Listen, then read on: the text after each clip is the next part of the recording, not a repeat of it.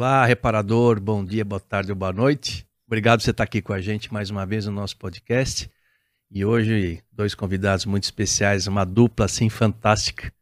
Casal, e... né? Casal, né? e uma turma muito conhecida há muitos anos, pena que a gente se vê pouco, né? A gente vai falar um pouquinho sobre isso. Mas, assim, uma alegria muito grande estar aqui com, com vocês dois. Muito obrigado. Primeiro, uns recadinhos. João, obrigado por estar aqui mais uma vez com a gente. Rafa, pessoal da KVM, obrigado aí também, a equipe que está aí atrás das câmeras. Um pequenos recadinhos da MT primeiro, né, como é de praxe. A, a MT tem a parte de busca por placa, daqui a pouco aparece aí na TV, mas é uma coisa inédita da MTE, né, que lançar no catálogo eletrônico a busca por placa do carro. Então, se você estiver na sua oficina um carro e tem a placa, você digita no catálogo, vem as peças da MTE para aquele carro.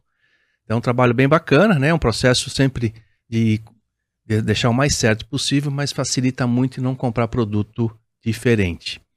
Outro recadinho é o nosso Compre MTE, que é um site, um marketplace, onde você possa comprar os 1.500 produtos da MTE. Você não vai encontrar tudo isso no seu fornecedor tradicional, você pode encontrar na internet, é uma maneira também de se encontrar o produto. Nós temos um desconto, um cupom de desconto de 20 reais para quem fizer a primeira compra. Então, acesse lá então, e também convidamos lojistas né, que estejam assistindo, distribuidores a participar. São vocês que vendem lá, não é MTE, mas toda a infraestrutura MTE é que deixa aquilo pronto para vocês trabalharem, tá bom? Outro detalhe é a nossa oficina do saber, nossa plataforma de ensino à distância, né? Estamos com mais de 40, quase 50 mil alunos, né? Mais de 40 cursos totalmente gratuitos e com certificado, né? Cursos de gestão, de marketing e cursos técnicos de diesel, leve, moto, bem completo. Então, acessem lá, participe. O nosso patrocinador aqui, né, é sempre que está apoiando, e a gente está apoiando muito, é o Emprega Mecânico. É uma iniciativa da Escola do Mecânico, que disponibiliza gratuitamente para você, dono de oficina, e você que está querendo entrar no ramo, um balcão de empregos, né? O Emprega Mecânico. Lá você pode encontrar a sua oficina para trabalhar e e a sua oficina pode encontrar um funcionário treinado já para a sua, a sua empresa. Então, o emprega mecânico, acesse aí pelo site da MTE e se inscreva lá, deixa seu currículo. É uma maneira fácil de encontrar o, a pessoa que está procurando emprego e a oficina que está precisando de uma mão de obra. Não é isso? Então tá bom, falei demais. Obrigado e bem-vindos, Tony e Magali. Magali e Tony, um prazer muito grande estar aqui com vocês. Ontem mesmo eu fiz o teste do, da busca por placa. Ah, você fez? Eu fiz. Ah, é? Deu certo? Eu orientei, eu orientei a, Letícia, a nossa funcionária que faz compras. É. Eu falei, testa aí, vamos ver como é que funciona. Ah, legal. Funcionou? Funcionou. Funcionou? Oh, bacana, bacana. Tá e Magali, é bom você falar, e aquilo é bem complexo, porque você digita a placa, aquilo vai até a empresa que é o Fraga, que é o nosso parceiro, dali vai pro Denatran, quando tentando buscar o veículo para trazer de volta para cá. E toda a amarração eletrônica disso, dessa aplicação. Então, tiver falhas, você, pô, não está acontecendo alguma coisa, nos avise, porque o trâmite para chegar é uma volta grande, não? Então pode. Mas o negócio está evoluindo, está melhorando e. É, ela não, não tá sabia, perfeito. ela não sabia desse, dessa é, busca por placa. Maneira, é. Aí eu já falei e ela falou, poxa, que, que bacana, facilita muito, facilita né? Facilita muito, né? Que Hoje é começar com um testemunho desse é bom, Não, né? poxa, já é bom, né? Nossa. Não, tá bom, já, então pronto, já tá perfeito. então a gente pode falar de outras coisas agora. e Tony, obrigado. Bom, obrigado, Alfredo, obrigado, João. Vocês sabem que a gente é parceiro há um bom tempo, né? Utilizamos sempre esse recurso. A parte, é, eu sou operacional, mão, mão no chão, né? Na ferramenta, inclusive. De vez em quando, agora estou sendo menos. E na parte de, de, de, de, desse busca e tudo, é realmente a Magali, a Letícia lá. É a turma toda que ela, A Letícia é uma menina que veio do Nordeste para cá, veio cruazinha, mas está um leão, é, tá virando uma leoa, né, para dizer a verdade. É. E cada coisa que a gente ap apresenta para ela, eu tô com uma equipe muito maravilhosa, muito, muito feliz, sou muito feliz é, por essa situação. Legal. Essa é uma pequena lembrança da MT para vocês, do nosso podcast. Opa. Olha a caneca. Canequinha só aqui pra... ia ficar sem, ele tirou a dele primeiro. Uh, que lindo, gente! Ai, que aqui, gracinha! Apareceu o, o zoinho Obrigada, aqui. obrigada. É bem legal, vou pular na loja. Essa muito imagem obrigada. depois a gente manda para vocês, tá bom? Que é nosso parceiro. Muito obrigada. Ah, muito bacana, gostei legal, tá demais. Tá Vou deixar já, já, já, já, quiser usar, já pode. Daqui a pouquinho, é. nós já vamos usar sim. Por que não? É, daqui a pouquinho vamos usar sim. Já vou deixar aqui fazendo propaganda. Deixa eu... Peraí, peraí, tá? então, Tony, a gente estava falando, o Alfredo falou do, sobre a oficina do saber, né? Essa plataforma, você sabe que você está me devendo no curso, né? É verdade, João. Eu fiquei meio vagabundo. é uma das coisas assim que você sabe que eu dei curso, dei aula lá no Senai. Foi, eu não sabia disso, fiquei sabendo com o Silvinho que você dava aula no Senai. É, o Silvinho foi aluno meu, o Scopino foi aluno meu. Ele demorou muito para falar isso, mas foi verdade. não sabia que você foi professor dele. Foi lá no Senai de 92 até 97, 96, 97. Senai de Piranga ali? De Piranga, no Senna. Mas ah, foi é? por uma casualidade, não foi uma questão assim... É... Como que aconteceu? A minha história depois a gente vai contando da mecânica. Mas eu fui lá, veja assim, em 90, que quando mudou para tecnologia de injeção, a minha oficina era de carburadores, né? E eu estava bem, no ápice, movimento bom, tranquilo. Entrou a eletrônica. Eu comecei a estudar, tentar correr atrás. Eu cheguei a pensar em vender oficina. Do medo, putz, vai vir a eleição eletrônica. E eu tenho um anjo da guarda, eu sempre falo disso, né? Tenho um anjo da guarda e falo assim, por que você está com medo? É. A sua formação, a minha formação é em eletrônica. Eu sou formado em eletrônica. Ah, você é formado em eletrônica? É. É. Então eu sei olhar um osciloscópio, eu sei tirar o sinal. Eu, eu trabalhei com isso, né? E aí o que aconteceu? Quando eu fui para o Senai fazer os primeiros cursos em 91, 92, aí os professores, né? O meu professor Matos, que eu agradeço muito a ele, que foi um, um instrutor muito legal, punha o scanner e começava a ver, aí eu falei assim, ah, legal, mas peraí, aí eu peguei, foi isso que aconteceu, eu pegava o, o, osciloscópio, que não tinha nada, eu pegava o multímetro e media diretamente. No sensor. Aí ele falou, como é que você sabia que ia dar voltagem? Ah, é simples, ó. o que ele mede aqui, só traduz para cá, eu só vou ver se está chegando aqui, se isso está chegando no modo. Falou, como é que você sabe? Aí eu falei, a minha formação é eletrônica e tal, e na, em 90, 91, é, não tinha tantos mecânicos com conhecimento de eletrônica. Esse foi a mudança do mecânico. Essa é. foi a mudou a engrenagem totalmente ali. Totalmente, é. O mecânico mexia com o motor, com o câmbio, suspensão. Quando chegava na parte de viação, leva para o eletricista. E o eletricista também, depois eu conto o meu início de, é. de carreira de, de, mecânico, ele também é meio. Era cru em é. 90. E aí o esse professor falou: Você não quer vir dar aula aqui? Eu falei: eu vou dar aula aqui no Senai. Não, você vem aqui, você vai fazer um teste, e aí você vai dar aula nessa área de injeção. E aí foi a minha ingre... a ingre... E devia estar precisando de, de, de, instrutor naquele começo. Nossa! louco, né? É. Desesperado. Eu me apavorado para dar aula, né? Pra dar aula, pra dar aula. O cara vai aprender a. É, foi assim, não foi assim tão rápido. É, não, mas o, o princípio foi esse. Foi esse, é. Eu tô com medo, vou fechar minha oficina. Isso. Não, deixa eu ir ver o, o Senai. E acaba Foi esse, é, é, verdadeiramente aconteceu isso. E aí o que aconteceu? Foi tal. E para começar a dar aula, o que acontece? É, o Senai tem alguns itens na minha vida que foi maravilhoso. Entrando no Senai, os instrutores, primeiro você entra lá, aquela oficina linda e maravilhosa, linda. Comecei a dar aula, mandei todos os funcionários embora, porque a minha oficina era horrível, era horrível, era pé no chão. Né? o do Silvinho também era horrível. O do Silvinho era o banheiro conjugado com o laboratório do câmbio automático. Eu falo isso e se ele vir aqui, ele vai falar. Vai, vai confirmar. É, e. Se não quiser, ele tira. Mas verdade é verdade. E mandei todo mundo embora. Fiquei só com, com, o cantor, que hoje é cantor, é o Naninha que canta. Ele era um moleque que ficou comigo lá e falou: vai ficar eu e você. E ficamos lá. E fui fazer cursos na, na Ford, na Volkswagen, na Bosch.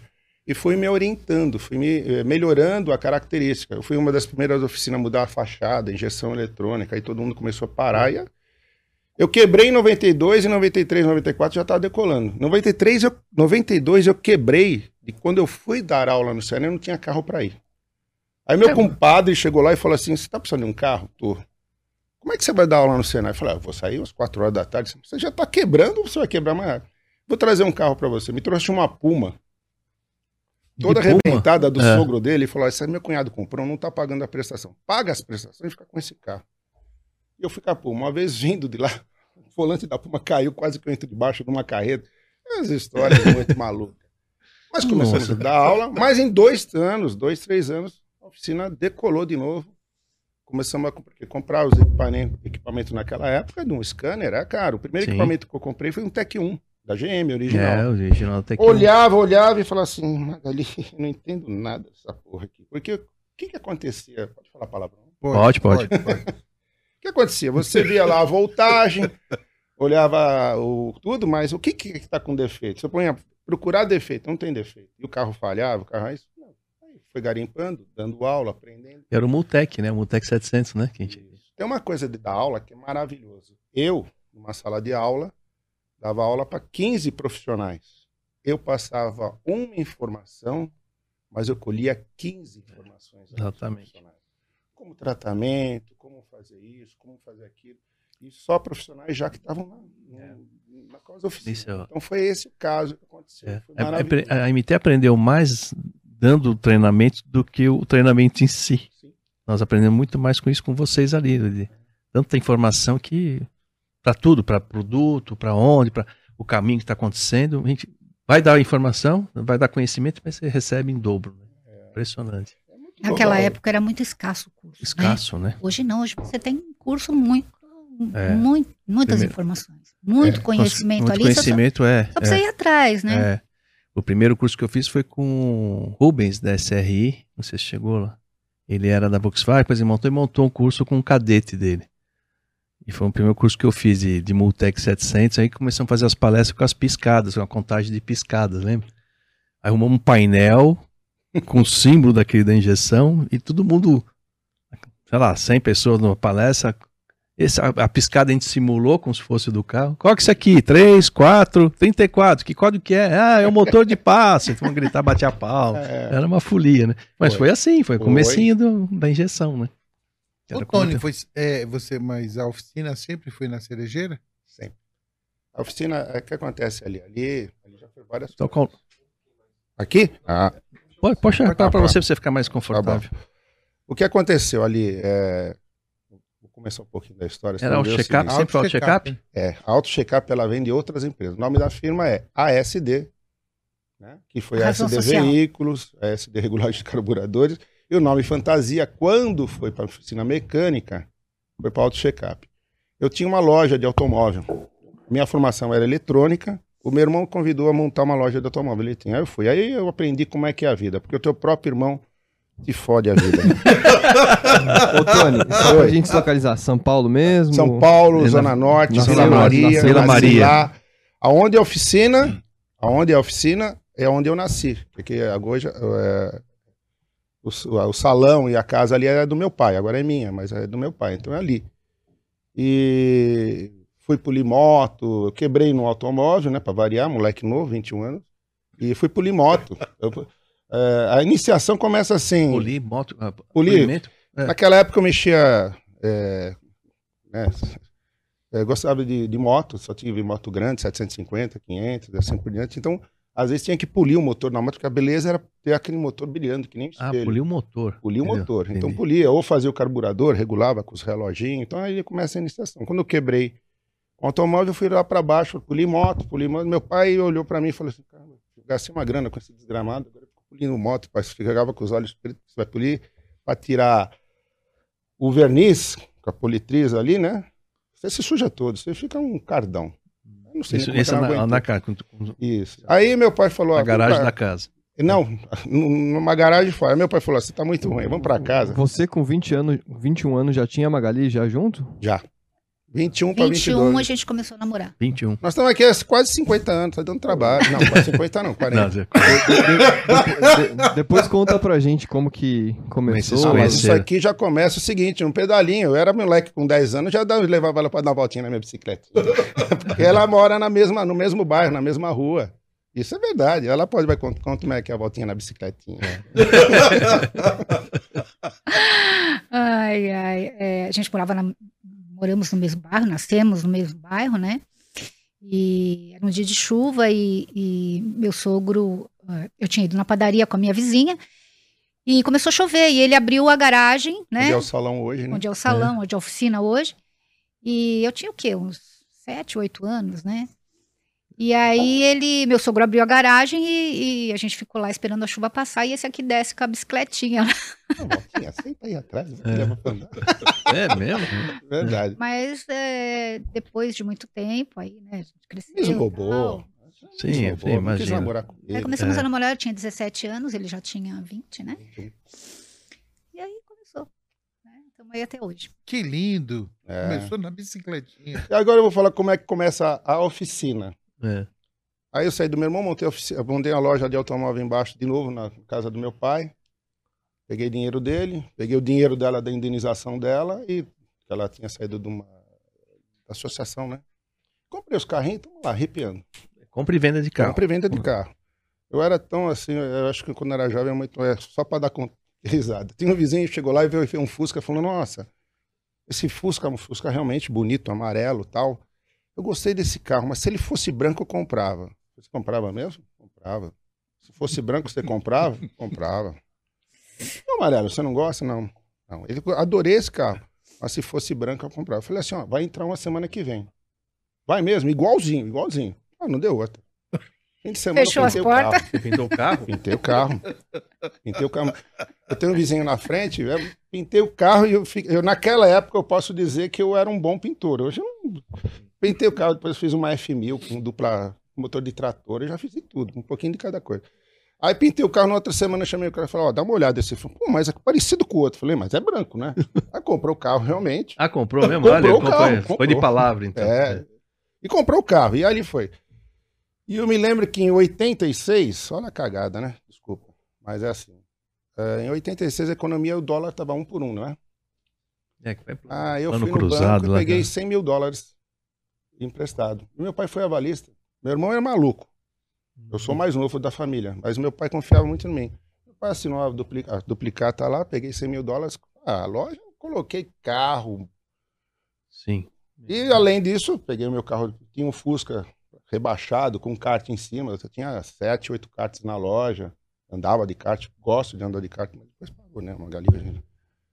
Mas quando veio 86, fui pagando. Quando virou 86 para 87, me lembro que ela falou, vamos fechar. E fui pro shopping, eu, o irmão dela e um amigo meu chamado Chicão. Bebemos tudo. Vou abrir em janeiro, vai ser bom. Mas naquela virada de ano, já chegou em janeiro, o dólar um por um, dois, três, começou a disparar. Eu falei, vai, vai ferrar. Vai ferrar. Vai ferrar comecei a correr atrás. Eu vendi tudo. Tudo. Em 87 fui vender. Tinha um Fusca que o kart ficava em cima. Quando a gente ia andar, eu ia com o Fusca e o kart em cima. Chegou um moleque para comprar o, o, o, kart, que era um kart parrilha da época, um kart bom. Falei, mas esse Fusca, então eu falei assim, compra os dois. Como é que você faz? Olha, o preço era X, vamos somar, faço o desconto. Você compra os dois. Comprou. Pegava o dinheiro, ia lá e pá, fui quitando, quitando. Chegou, eu tinha, eu tinha 500, tinha XL, X, tinha motos minha. Fui velho, porque você, quando se dói, aprende uma coisa, se corta na pele. Eu cortei corta, tudo, corta vendi rápido. tudo. Quando acabou que eu peguei a duplicata, olhei... aí eu olhei e falei assim, deixa eu ver o que sobrou. Sobrou uma Puma, que a Puma era uma Puma 90, um carro ainda razoável, uhum. e um Monza 86. Eu falei, bom, sobrou. Aí saiu com a Magali um dia, ela falou assim, ah, vamos no médico. Aí pegou, vem, um papelzinho assim. Tô grávida. Eu falei, ah, era o que eu precisava. Fomos no médico, o que vocês vão fazer? Falei, vamos criar. Ah, você não vai. Nossa, não, vamos criar. E eu, eu falo hoje, hoje, com esse negócio de, é. de tirar filho e tudo, são tudo idiotas, né? Mas tudo é. bem. Eu, eu, eu, respeito o pensamento do outro, mas é uma idiotice. É. E vamos ter o filho. Minha filha entrou na vida. Aí Tô lá casando lá, né? Uma loucura. Bom, casei no sítio de um amigo meu emprestado, tudo foi emprestado. Um amigo meu tinha um açougue fui lá e falei assim: olha, eu vou casar. Pô, Tony, você falou que não quer casar. Então, mas a Margarita tá grávida, eu tô ferrado, não tenho um tostão no bolso. Eu tenho mil reais para comprar de carne. O cara me pegou uma traseira de um boi, lá de um boi, e colocou. Cortou tudo. O irmão dele, quando chegou lá, falou: Toninho, cadê o traseiro do boi? Ah, o Tony vai casar, eu cortei tudo para ele. Quanto você vendeu? Aí ele deu mil reais aí, se fosse hoje, deu mil reais. Mas eu paguei cinco. É presente pra ele. E nem convidei o cara ainda pro casamento. Isso tem uma, tem uma outra história. Isso aí é uma barata. Ele, deve... é. ele me deu lá, foi uma festa de um, um, sábado inteiro de festa, de churrasco. Todo mundo ajudou, a família dela, minha família. Foi que negócio bem. Sim. Uma semana antes a gente foi ver o sítio, né? É. Chegamos lá com a Puma pequenininha, eu, minha mãe e ele.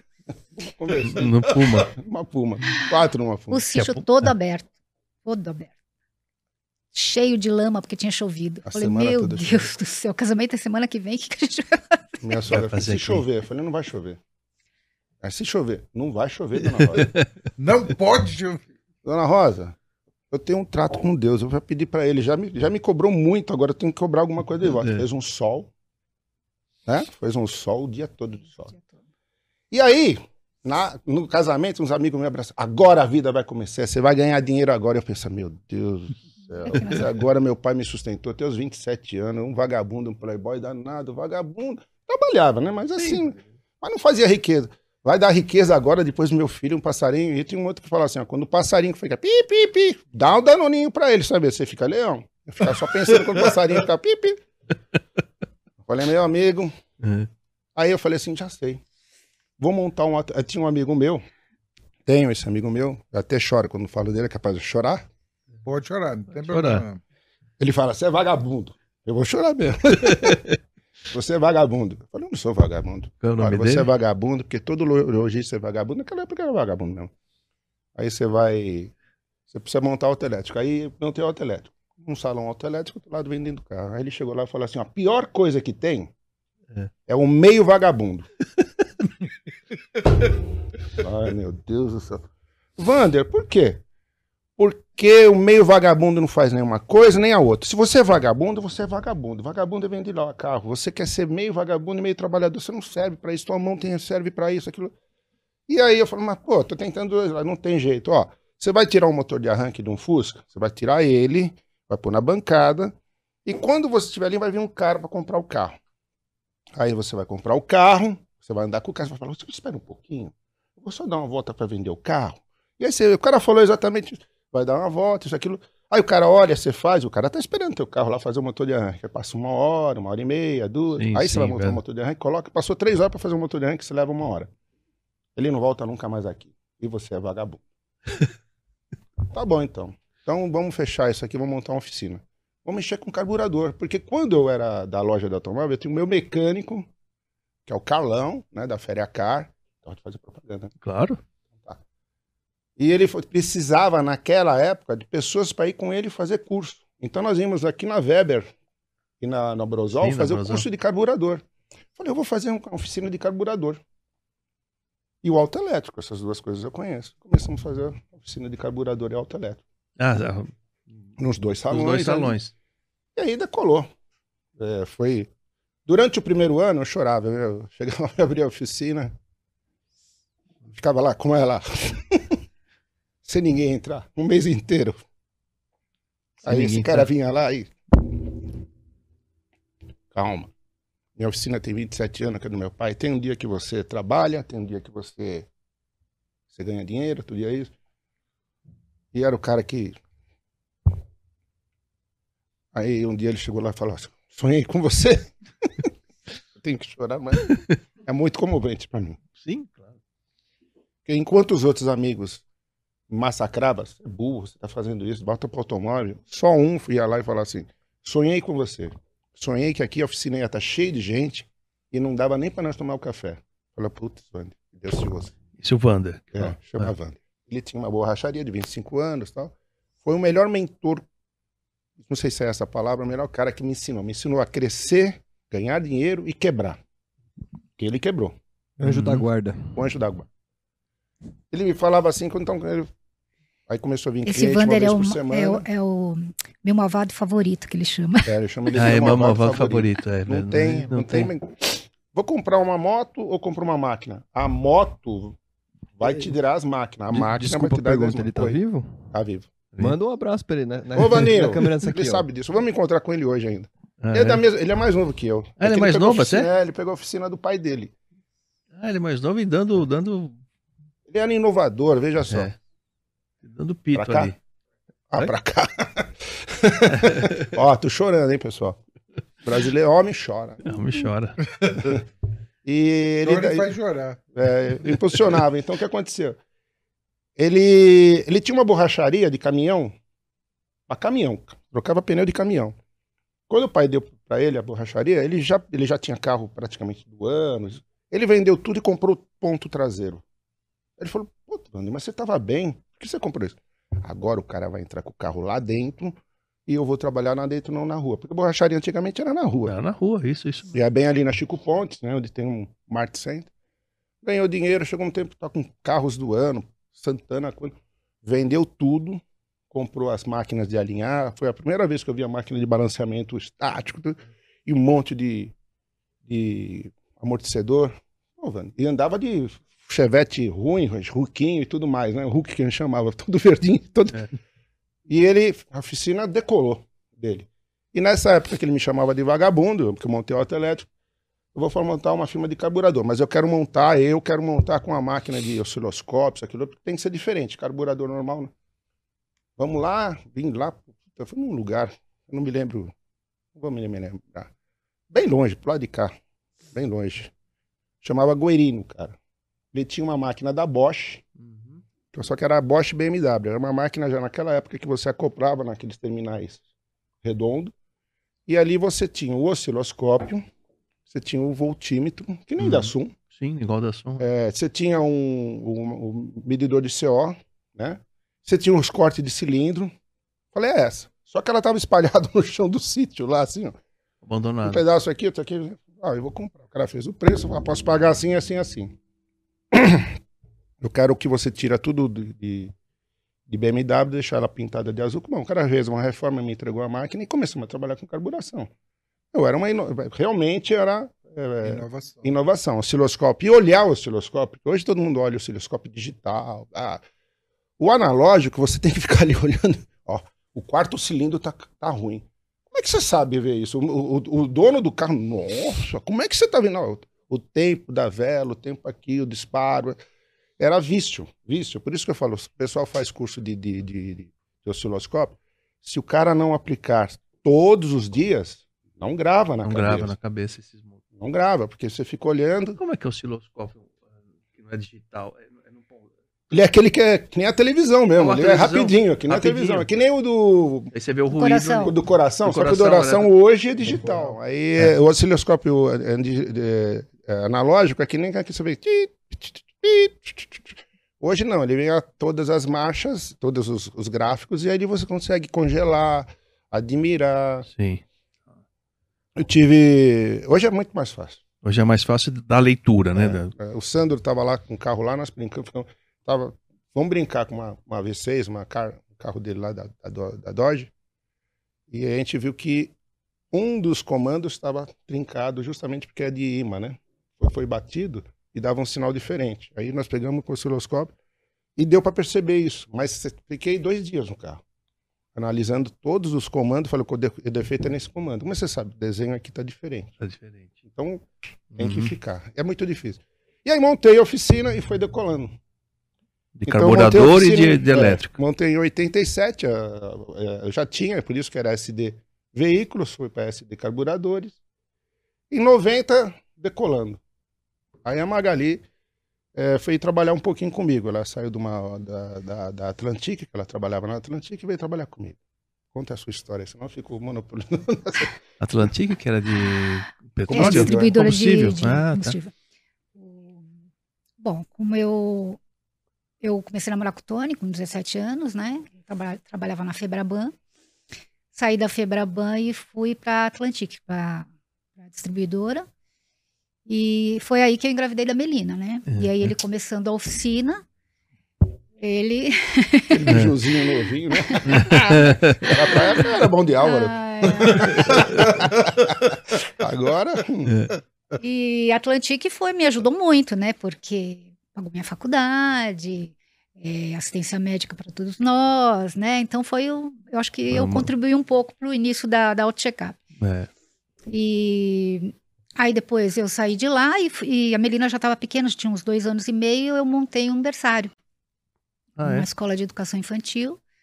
Fiquei cinco anos com a escola E aí depois eu fui trabalhar com ele. Então eu tô com ele desde 95. Ela esperou decolar a oficina de novo, ela falou, agora dá pra... Agora dá pra... É, Quando o quebrado... É. Mas por esse lado, te ajudou, né? ajudou a construir, você ter claro. condições para levantar a oficina, Eu costumo né? dizer uma coisa que às vezes as pessoas não têm essa noção. É, às vezes eu vou falar assim, eu, o Tony ou a Magali, não, é um conjunto. Eu agradeço minha filha, agradeço meu pai, meus irmãos. Meu, meu irmão mais me ferrou na minha vida, mas agradeço ele, porque a gente, Sim. a gente reza para quem ajuda, né? Eu costumo rezar até para quem me foi que me, me ferrou. Uhum. Por quê? Me deixou mais forte. Sim, claro. Deixou mais esperto, mais, Uhum. mais rápido em atitudes. Hoje em dia você tem que ser rápido. Se você tem ficar que estar- patinando, É, dois minutos de patinação você perdeu. Passou o trem das 11, né? E É. daí só meia-noite. É. Às vezes não vem. uma vez não vem. Então é muito rápido. Nessa situação, é, é, a- que eu quero dizer, o segredo é todo mundo. Por quê? Se a minha filha fosse maluca, desvairada, a mãe e o pai têm que ficar correndo atrás do filho para resolver problema. Hum, Se o meu sogro minha sogra fossem desvairados também, algum- a mesma coisa. Não, sempre ali, todo mundo ajudando. Todo É, mundo todo ajudando. mundo não precisa te ajudar. Olha só, não precisa me ajudar pessoalmente. Não trazendo problemas, já te ajuda. já te ajuda. Eu vim aprender agora há poucas. Pouco, eu gosto de ouvir lá o Olavo de Carvalho, então eu falo assim: o jogo da diferença, né? Porque eu tô pensando, nossa, eu tô trabalhando e tô perdendo dinheiro. Tô trabalhando e tô perdendo dinheiro. Mas você tá jogando do mesmo jeito. Muda a jogada. Como é que você Muito quer bem. um resultado diferente se você tá jogando do mesmo jeito? Exatamente. exatamente. E a mesma situação é com as pessoas.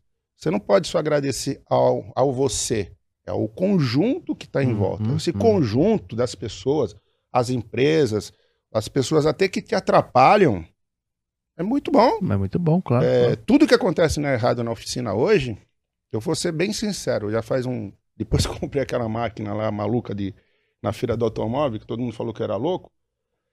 E comprei em 2017, que o primeiro carro que eu coloquei, eu falei, fudeu, eu tenho 60 prestação de 2 mil reais, essa merda não funciona do jeito que eu quero.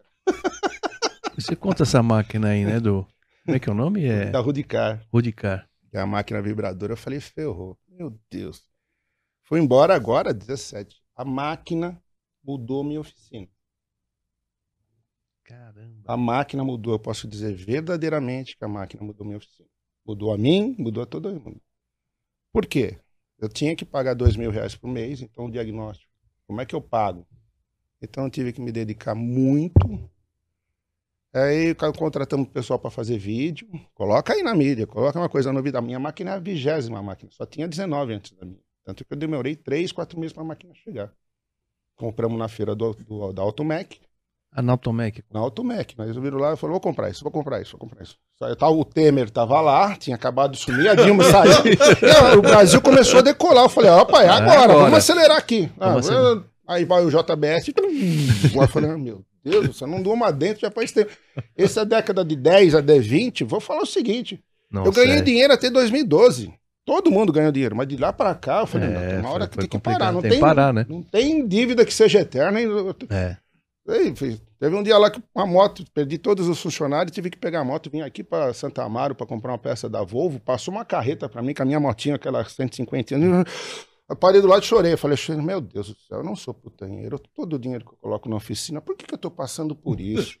Não é possível. Eu virei motoboy. É. Virei, eu se você ficar velho, eu já não deitava, mas deitei duas vezes no chão, para me tirar do chão tiveram que tirar, quase que chamar a ambulância, porque dói tudo, uma desgraça. Eu falei, eu envelheci 10 anos em um ano, não é, É. possível. Foi horrível. E você volta para trás. E a máquina, vamos fazer o vídeo. Aí a, mi- pegamos uma menina excelente, que é a Luciana, né? Luciana, você começou a se envolver com essa questão de fazer vídeos, né? A Magali também entrou no Google, todo, elas entraram, eu falei, ah, vamos fazer vídeo. Vamos fazer o seguinte, já que eu não sei como é que funciona essa máquina, vamos colocar todos os carros bons e ruins na máquina. A máquina é novinha. E começamos a colocar todos os carros bons e ruins. Quando tinha ruim era fácil, porque estava fazendo barulho, então é supostamente isso ou aquilo outro. Quando o carro era bom, você punha a mão, e hoje eu vou falar que eu descubro mais efeito com a sensibilidade na mão. Por isso que o cego mecânico vai bem. Ele põe a mão, sente É. a vibração. É, é. Eu fecho os olhos, às vezes os clientes estão lá para ver, eu ponho o cliente para acompanhar. E com a vibração, no caso da suspensão, mudou. Aí houve toda uma mudança. Cobrar o diagnóstico. Mas você vai cobrar o diagnóstico? Vou, tenho que pagar essa máquina, 100 mil reais hoje ela vale. Eu tenho que pagar 2 mil reais por mês. Não tem de onde sair. Se você vai consultar você... comigo ou não, você que sabe, só tenho eu. Isso é ah. importante, né? Cobrar o diagnóstico, o pessoal tem hoje tá vergonha, tá assim, né? É. Talvez, hoje isso mudou, não só na suspensão, na injeção, foi mudando. Então nós fizemos uma linha de trabalho onde a gente tinha que fazer pelo menos, pelo menos, pelo menos, né? Pelo menos, mesmo essa porra, não é um problema velho, vai mudando as troca-letra também. Mas pelo menos é, 10 é, diagnósticos por mês, que é dois, três por semana. Então, isso aí pagava a máquina. Dois mil reais. E começou a pagar. Pedimos seis meses de carência, seis meses de carência e tal. Foi maravilhoso. A máquina me mudou. A minha e a minha equipe. Aí tem aquele Marcos Limões lá, que era produto, processos e pessoas. Produto, processo e pessoas. Hoje eu tenho pessoas maravilhosas. O produto da gente é fazer um bom diagnóstico, um bom diagnóstico ou com menos erro possível. E as pessoas que vão conversar com o cliente. E teve um momento lá que as meninas na crise da Covid, aí falou, mas não é possível. Quando eu tô decolando, aparece alguma coisa. Eu com essa situação, o carro não nós ficamos Sim, abertos, mas, aberto, o, movimento mas o caiu. movimento caiu, né? Sim. Aí Luciana se envolveram, olha só, a equipe. Vamos fazer o seguinte, eles já mandavam o como é que é a manutenção, né? O computador dá manutenção para trocar o óleo, para isso aquilo outro. Já mandavam, mas o efeito era muito pequeno. Aí eu tô vendo lá um vídeo lá na casa assim, aquele cara que está hoje na Pingo não minta para mim um cara que faz uma coisa, ele fala assim, ó, você tá mentindo porque você mexeu, você coçou uhum. a orelha. É. Aí fiquei, eu segui uns quatro, cinco programas do cara lá, tô seguindo o programa do cara. Magali, vou mudar. Vocês não falam que eles acreditam? Vamos fazer um vídeo. Eu vou mandar um vídeo direto pro João. E aí, João, hoje é dia do seu aniversário, você acabou de ganhar uma higienização do ar-condicionado do seu carro, é só você marcar o horário, o dia, isso, aquilo, outro. Ou seu carro, estou vendo aqui que você teve há um ano atrás, você fez essa revisão, estamos te convidando a ver. E começamos a falar. Falar direto. Começou a coisa a retornar de novo. A coisa, tipo assim, a gente faz uns. Vocês fazem o quê? Pelo Instagram? Vocês fizeram? Ah, eu acho que é zap direto. Zap direto. direto. É, a gente, é. É, um determinado dia do mês, a gente faz uma, um levantamento dos clientes que a gente precisa fazer um pós-venda e aí ele faz, ó, teu carro teve aqui e tal, tá na hora de trocar isso aqui, né? Tá na hora de passar pela manutenção preventiva. E engraçado que nós estávamos lá em Portugal uhum. e nós estávamos com o Sérgio, né? Que é um cliente. E o gente. Sérgio chegou e falou: Como é que você está me mandando um WhatsApp aqui, um vídeo aqui? Se você está aqui comigo, meu. O que está acontecendo? Olá, é, é, já está com um cliente lá e Seu carro tal, é uma Outlander, precisa vir trocar o óleo, isso, aquilo, outro. Ele falou: Você está bem. Como é que você consegue fazer isso? Eu estou lá do lado. Você está aqui do meu lado e está mandando o vídeo para mim aqui. Então isso, a ah, máquina fez isso, eu mando.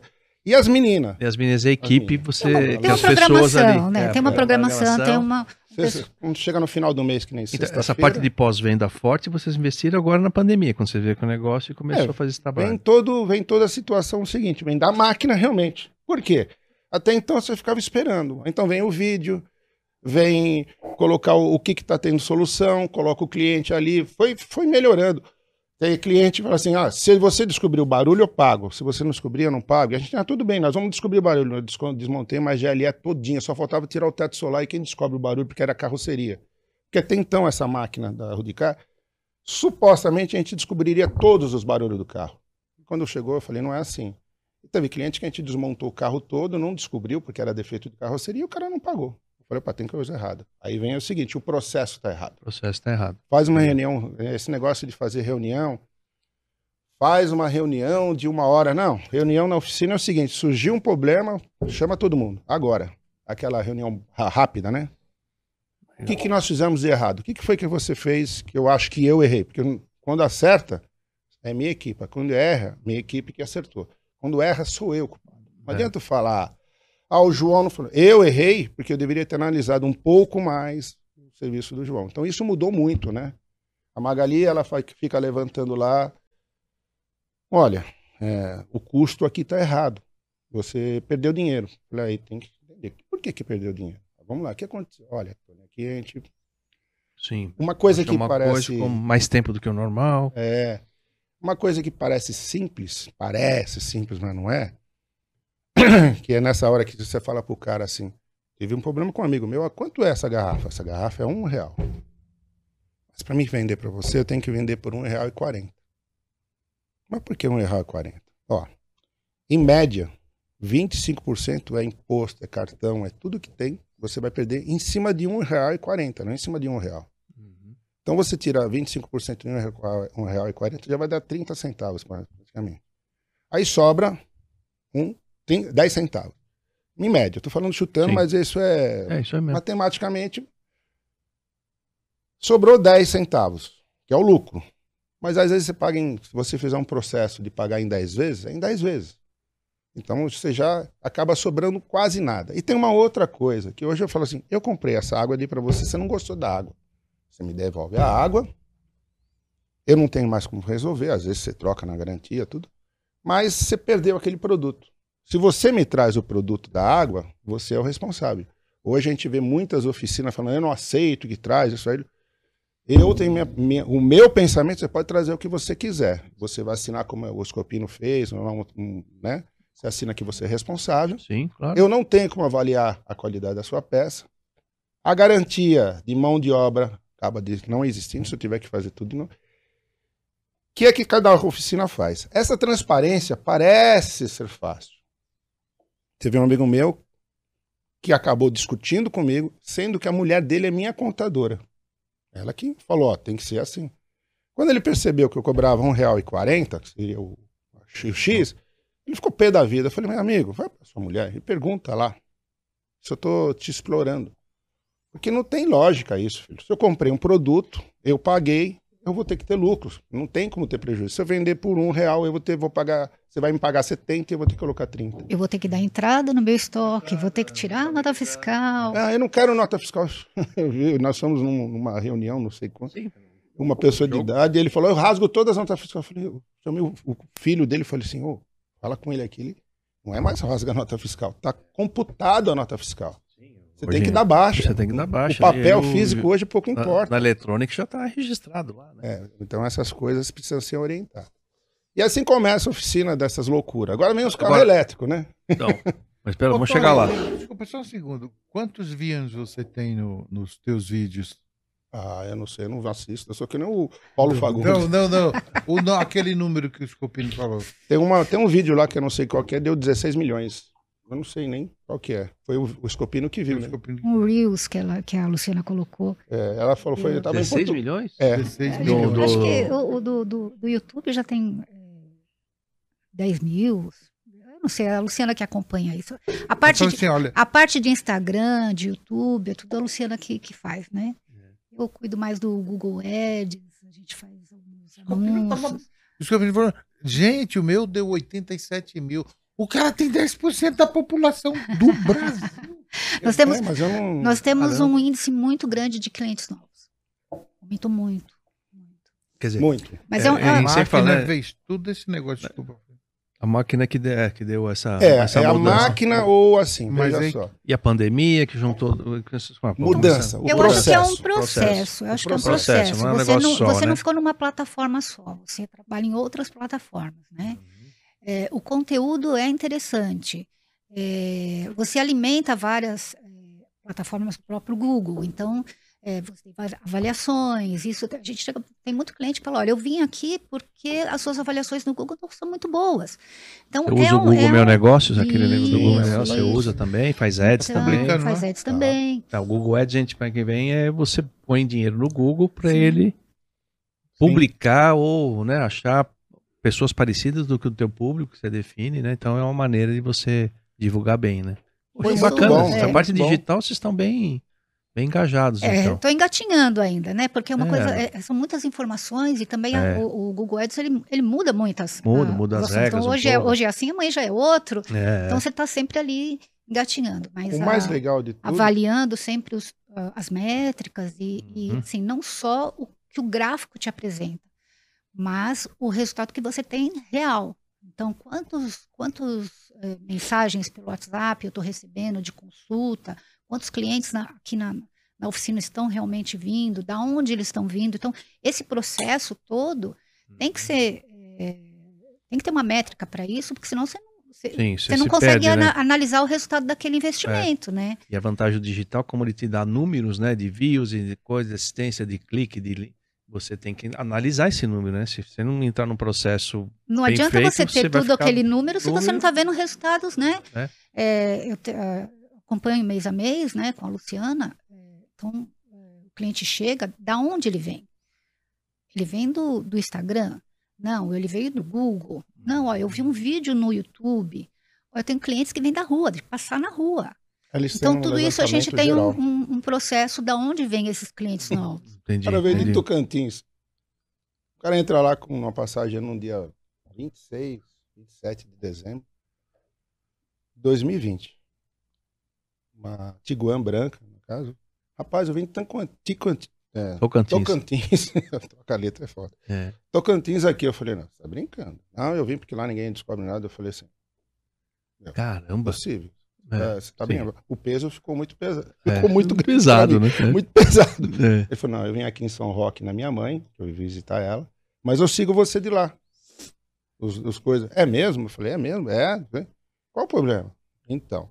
O problema era na, na, um barulho na barra estabilizadora. Mas o que que acontece? Com essa máquina, aprendi várias coisas que eu falo, ó, pessoal.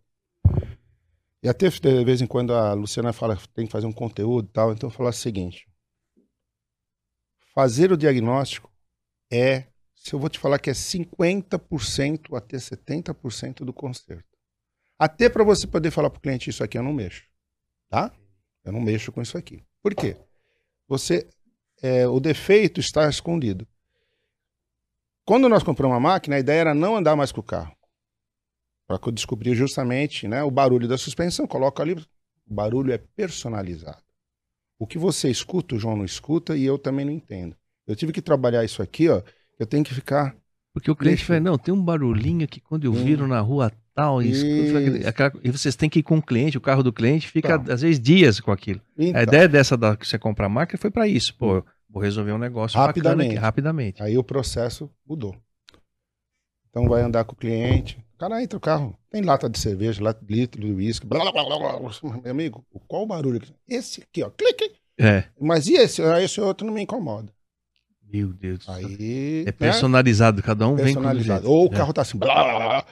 Mas o carro tá com a suspensão, o coxinho de motor tá riado, tá caindo o motor, tá, tá de... Eu falei, não, isso não me incomoda. Me incomoda esse clac-clac. Eu falei, não vai dar pra descobrir.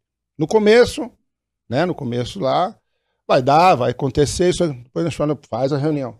Não vamos prometer, aí vem o não minta para mim, não vamos prometer coisa que a gente não consegue realizar. Se o cara quer descobrir só um barulho, não tem como descobrir um barulho. O carro falha, mas o motor está queimando óleo, o carro está fervendo, o carro. Não, não.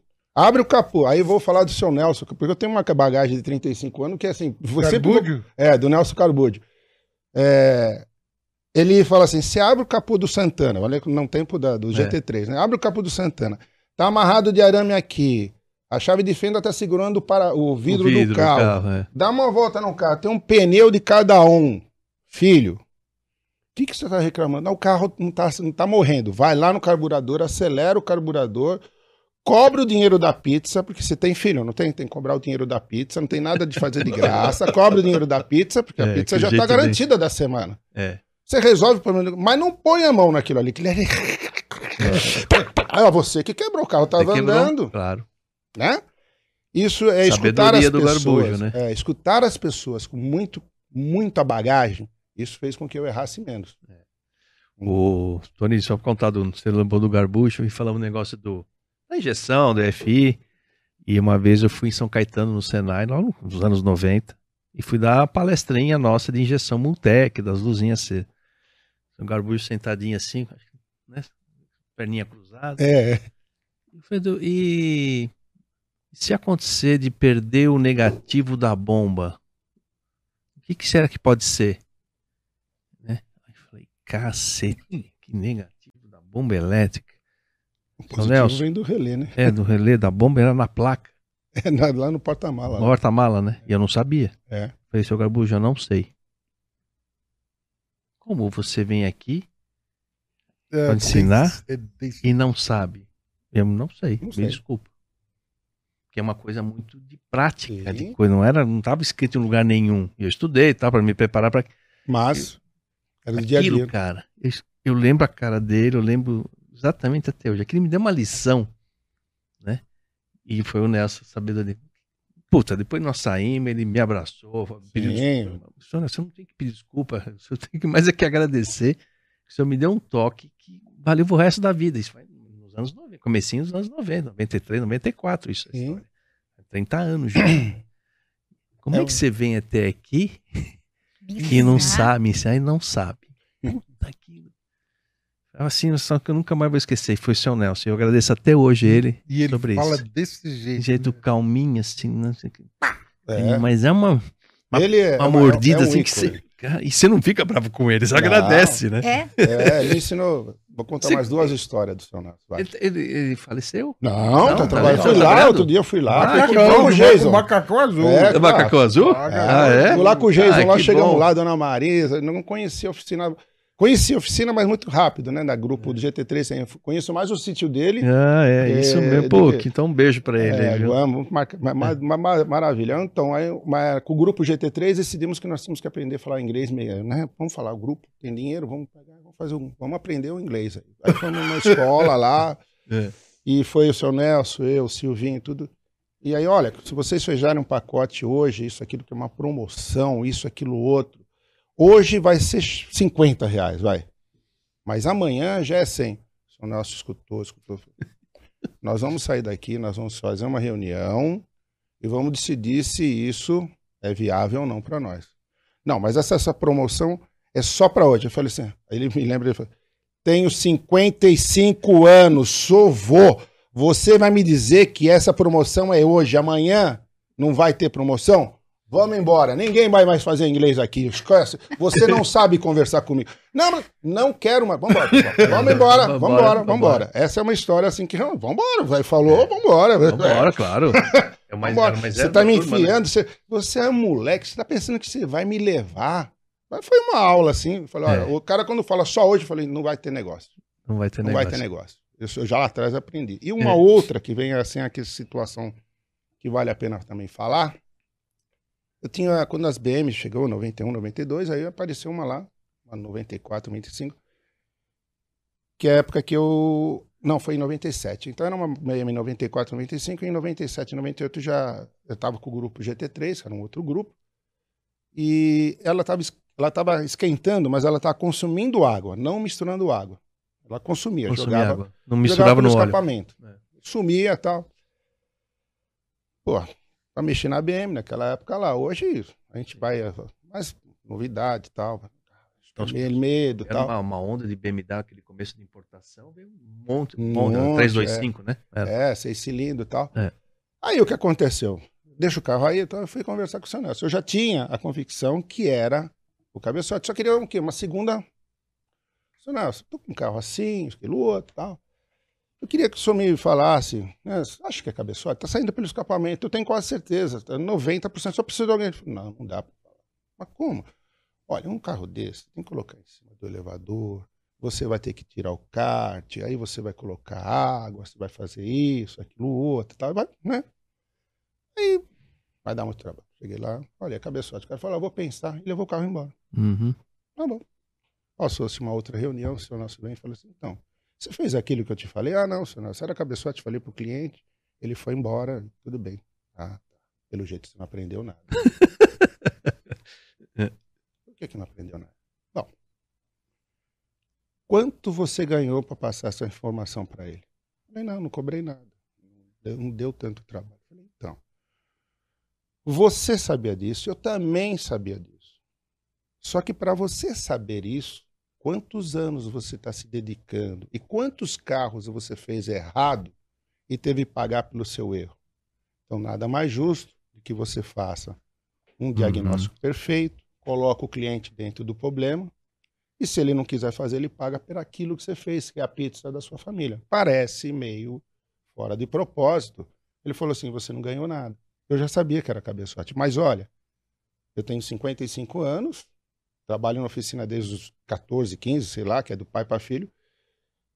Você não vai na farmácia, aplica uma injeção de conhecimento de injeção eletrônica, aplica uma injeção de carro elétrico aqui. É. Não, eu quero agora um de freio ABS, naquela época, né? Sim. Não tem, você tem que se dedicar. As pessoas, os mecânicos, assim, vão aprendendo e vai ficando fácil, vai dando tudo fácil, né? Ah, o diagnóstico é esse. Ah, eu já sei o que é isso. E Os bizu, né? É, não, esse bizu, isso aí eu já sei, né? É, isso aqui tá. Quando dá certo, legal. Legal, aqui, né? Eu tenho uma história aqui que aconteceu ontem, um erro meu.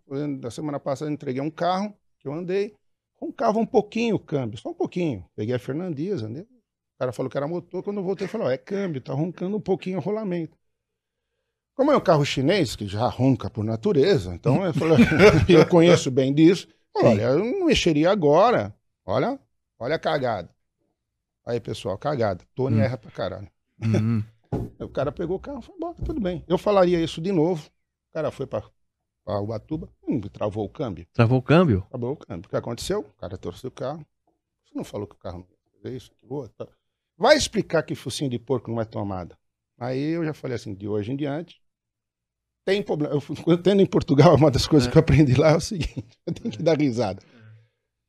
Olha, a gente fala do Portugal que ele é bruto. Não, ele é certo. É. E eu vou aplicar isso na oficina. É simples, ele é simples. Ele é simples, né? Direto, né? Bom, é, como é feita a sopa? Bora, depois, com água. água dos legumes, coloca lá dentro. É, tá bom.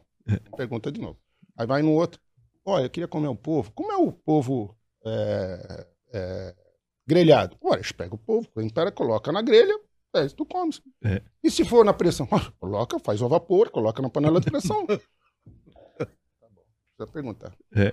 Então, Como... Peru, por último. É, e aí você fala, né, as piadas. Oh, a pessoa está? Sim, está. Você não, você não perguntou se você quer falar com ela, você perguntou se ela está. Teve, teve um dia que a gente estava no restaurante aí, é. o, o, tem azeite? Temos. Ficou olhando pra mim assim, eu falei, tá faltando. Tá a pergunta não foi completa, né? O que tá faltando agora? Ela falou assim: tu queres? Não pedia, não trago. Eu falei, não, pode trazer. é verdade. E aí, uma galinha assim, ó, e aí que eu vou falar, depois eu vou fazer a comparação, né? Se os mecânicos estiverem olhando, eu acho que vale a pena. Olha, a gente come pouco, realmente a gente come pouco.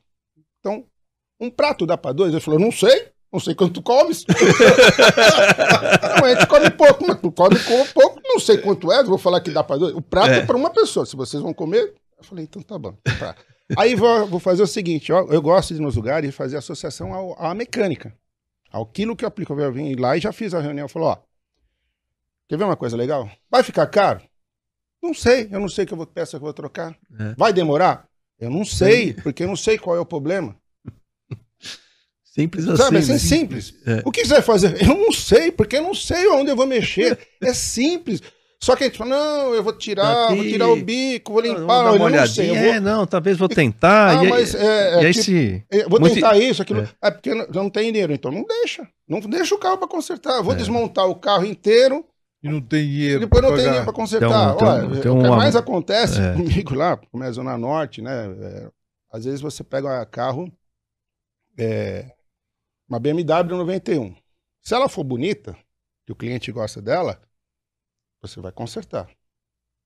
Mas se ela for ruim, você vai se ferrar. O mecânico vai se ferrar, porque tudo é muito caro, tudo é difícil de encontrar e fica é, demorado.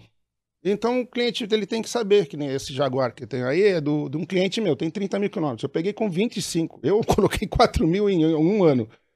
Esse carro, é desde zero, eu cuido dele. O cara é um magnata, mora na, na, na Suíça.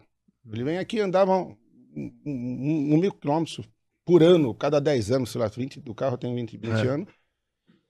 Então é um carro muito caro para consertar as peças.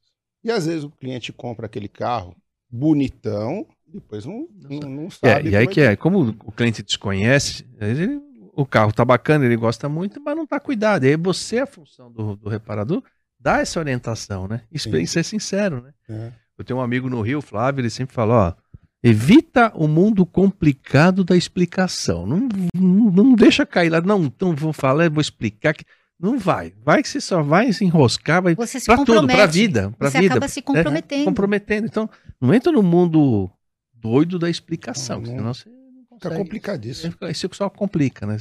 E essa sinceridade, às vezes, é a melhor coisa. Eu sempre falo assim: é, é melhor você ficar vermelho uma vez do que ficar amarelo várias vezes com aquela, com aquela situação. Fica vermelho, fala não, fala sim, mas resolve. Porque senão você fica. E aí vai ficando amarelo, porque talvez é. você vai encontrar aquela pessoa, você vai ficar amarelo. Então não resolve. uma coisa que no Senai foi muito bom, né? Quando eu fui aprender a dar aula lá, acontecia essa situação. Tony, o... você é do tempo do Giovanni? Sim, Giovanni Sim, era, o, era, era o instrutor da noite. Meu, Meu lembra? O Giovanni, ele era o, Giovanni. O, o, vamos dizer assim, o professor-chefe da noite, né? Durante Exato. Dia, eu não sei se era ele ainda, mas à noite ele era. O Giovanni era o Bambambam, bam, bam, seu, seu Eduardo, que era da Fiat, né? Ele era, é, era um professor Eduardo lá, um coroa lá. Ele Giovanni adorava. Giovanni era sensacional. Paulo Quer. Paulo Quer. O Senai ajudou muito a gente nessa fase de, de injeção, né? O, eu não sei como é que começou. A gente é, fez a, o convênio com eles, eu lembro até, foi no comecinho, 92, 93. E aquilo já era um mundo diferente. Como foi rápido aquela adaptação do Senai, porque acho que aqui Senai não era automotivo, ou ele já era automotivo? Não, ele era. Você ele tinha lembra? área de elétrica e diesel, mas ele tinha muita usinagem. Ah, ele tinha tá. usinagem. Aí automaticamente a usinagem ficou para o final, que era, ficou na metade, e fizeram a parte do de automobilístico na frente. E aí foi mudando. Tinha também carpintaria, foi mudando. Ah, foi, foi mudando. mudando. E aquela evolução foi, da injeção é. e as pessoas que estavam no momento, Giovanni, Nossa, o diretor do, do Senna, começou a trazer aquilo e virou um centro de automobilismo é. no Brasil, né? Quando ia dar aula lá, é o seguinte, você dava aula... Até 15... eu fiz aula lá. É, Sim. Fez, é. Agora, interessante, a Febraban foi o teu primeiro trabalho, Sim. teu primeiro emprego? Sim. Aí depois, Atlantic, né? Atlantic. Atlantic. Você lembra o que a Águida falou? Que parece que o setor vai trabalha, puxando. O setor vai puxando. É, é, é já, já, tinha né? relação com o carro, já, é, com a mecânica. É. É isso. Né? Na, na, mecânica. Parece que todo o universo. Na verdade, assim, o meu pai era mecânico, né? Meu pai. O pai dela tinha oficina. Ah, tinha oficina. Já, já meu pai tinha oficina, mas então. oficina bem, bem rústica mesmo, chão de, de terra, né? É. E aí, quando ele resolveu montar a oficina, meu pai falou assim: ah, vai sobreviver, né? Acho que não, não é muito bom para você, não. Né? Ele virou para ele. Fazia as unhas, né? Playboy. Né? É. Mas aí, aí ele virou pro meu pai e falou assim: não. É. Ô, velho, eu vou ganhar dinheiro. É, eu vou ganhar dinheiro. Valeu, Posso... valeu a pena essa escolha, né? Valeu. Ah, você olhar para trás, putz, ah. eu escolheria. Agora, agora mesmo, deixa ele falar, depois tá. eu vou falar de carro elétrico. Aí eu vou uhum, falar uma coisa tá. que as pessoas têm que ter noção disso. Que uma pergunta eu vou fazer para vocês quatro, que já passou muita gente aqui, né? Muita pessoa legal, gente bacana aqui no nosso podcast. E sei lá, num exercício rápido meu aqui, 90% das pessoas são cria de Senai. Sim. É impressionante. E no último podcast que a gente gravou com o Silvinho e com o Sandro, eles falaram que está faltando gente para o setor, precisa renovar tal. É, vocês, os, quatro, pergunta mais de leigo, assim, entende que, sei lá, daqui 15, 20 anos, os reparadores que estarão nas oficinas serão criados Senai também? Ou, sei lá, vai vir da escola do mecânico, pulverizou esse, esse negócio do, de como aprender, enfim, vocês acham que o, o, vai continuar sendo cria do Senai os reparadores daqui 20, 30 anos? É, é mais ou menos essa a pergunta. O que, que vocês acham? Posso começar? Tá. Eu, eu virei cria do Senai depois. Eu comecei com carburação, fazendo curso nas, nas, nas empresas, fábricas, nas empresas, né? Tá? É. Mas depois eu virei cria do Senai. Se bem que eu tive, fiz o meu primeiro curso no Senai com 15 anos. Hoje eu vou dizer o seguinte: eu tive muito é, aluno, é, aluno é, parceiro, funcionário meu, que começou a trabalhar com, comigo com 14, 15 anos. Uma maioria. Moleque, molequinho novo, tudo. Hoje é proibido. O último moleque que eu tentei contratar, o cara era maior que eu, que nem o corpo do João, e tinha 17 para 18 anos. E eu falei, ah, tem que registrar. Quando a sua oficina é bagunçada, não tem problema. Depois que você cria um, uma situação, você fica com medo de tomar uma invertida e tudo mais. Então eu fui tentar registrar. Há uns anos antes, alguns anos antes, dois, três anos antes, eu consegui contratar um menininho que tinha 16, 17 anos, que o pai dele veio em mim e falou: ó, meu filho é ótimo, trabalha bem, tem 16 anos, e ele sabe trocar uma correia dentada de um Santana, isso, aquilo, outro. Eu, tá bom, contratei ele. Mas só que para contratar ele, tinha todo um trâmite de, de, de jurisdição. A Magali não dá para contratar. Então chama a mãe dele, Né? O pai falou: ó, só vou contratar se der para registrar. Tudo ah. bem, a mãe foi no juiz, deslanchou lá e conseguiu o quê? Conseguiu? Ah. Conseguimos, ah. registramos o menino e eu acabei contratando a mãe. A mãe ficou comigo, né? É. A mulher era. A, a, o pessoal ia lá porque eu queria trabalhar no carro. E ela. Ela, ela vendia cliente, muito bem. Ela, ela vendia, vendia muito bem. Vendia, atendia, uma excelente profissional. Tanto é que o pessoal pensava que ela era minha esposa. A Magali ficava lá em cima no escritório. A Magali falou: não, esquenta a cabeça, ninguém precisa saber nada disso. Eu não estou saindo com ela, então não vamos misturar. excelente mulher, excelente mulher. Trabalhou muito bem, bacana. O filho dela é maravilhoso, tudo. Depois, no meio do caminho, deu alguns. Deu, saiu. As situações foram montar a oficina deles, tudo. Mas esse foi o último que eu consegui. Nesse outro que eu vou tentar, não dá. Pô, mas eu contratei, ah, vai, há algum tempo atrás, não pode, não pode, não pode, mudaram. Então, antigamente, você pegaria um garoto, nós já pegamos moleque, falar moleque, vai, um garoto é, do Senai como... Menor aprendiz. menor aprendiz. É, e também como aquele que está fazendo técnico e fica lá acompanhando a gente, meio, meio período. Estagiário. Uhum. Estagiário. Estagiário. Isso vai ficando uma dificuldade tão grande, porque ele fica tão pesado na sua conta, porque hoje é o seguinte, nós estamos brigando por centavos. Às vezes você contrata uma pessoa para ajudar ele, tudo. Mas já é para ser mais produtiva pelo. Sim, né? você passa muito tempo tá. treinando, treinando aquela pessoa. pessoa. Agora eu vou te falar, para terminar nessa minha parte aí, eu vou falar uma coisa aqui. Realmente, o Silvio, ele tem umas. Ele tem umas. O Silvio tem um lado empreendedor maravilhoso. O Silvio da Pegasus é maravilhoso. A gente discute é o tipo do cara que você precisa ter. Só que ele é empreendedor. Ele, é, ele, ele... Uma empresa funcionar, eu acho que tem que ser no tripé. É um ilusionário. Tem ilusão, vou fazer isso. O outro é operacional e outro é financeiro. Ele tem que ser o ilusionário. Se deixar é. ele, ele quebra qualquer empresa. Porque ele quer fazer muitas coisas que são muito maravilhosas, mas o custo não funciona. Quanto aos funcionários, realmente vai ter que vir pelo Senai ou alguma escola, seja uma MTE, alguma coisa assim. Porque eu vou falar uma coisa que é muito complicada. O meu filho, está agora no Senai. Ele não está fazendo mecânica, ele está fazendo eletricidade eletrônica, eu levei ele para esse lado também. Eu falei, ah. vamos vencer. Assim que ele entrou no Senai, ele acabou sendo registrado pela Titãs, né, que é a antiga Godia. E você não imagina a dificuldade que o Senai tem para montar as turmas de alunos.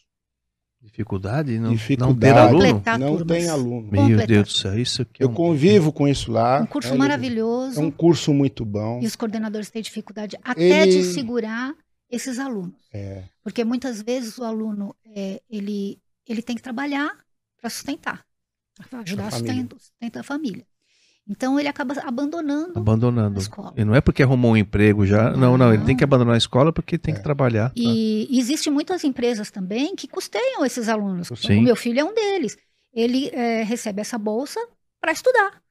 Uhum. E isso não chega até as pessoas, ou se chega, as pessoas não tomam uma atitude e não vão. O meu filho convidou vários amigos para irem.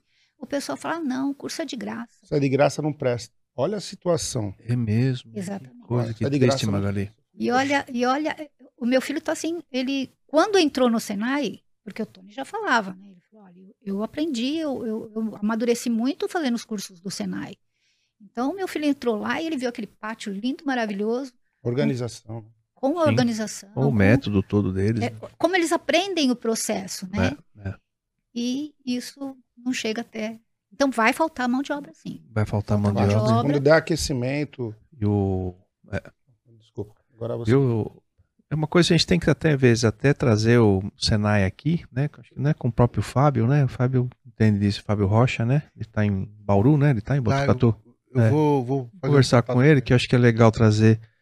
Porque, basicamente, esse sistema S foi criado pelas, é, pelas indústrias, né, uma parte do imposto dos funcionários das indústrias é que sustenta o sistema S, é uma parte desse imposto, né, que foi criado, acho que nos anos 50, não sei se foi Getúlio ou Juscelino, eu não lembro agora, mas é nessa, para exatamente começar a treinar, porque não existia na escola uma parte técnica para treinar essa pessoa. Por isso que a gente sempre fala, pô, o Brasil tem engenharia, tem Senai, tem curso profissionalizante, tem siderúrgica, tem engenharia. Então, é um país que gera riqueza transformando, né? Você, e aí você tem gente, você tem matéria-prima, você tem empresa para fazer isso, né?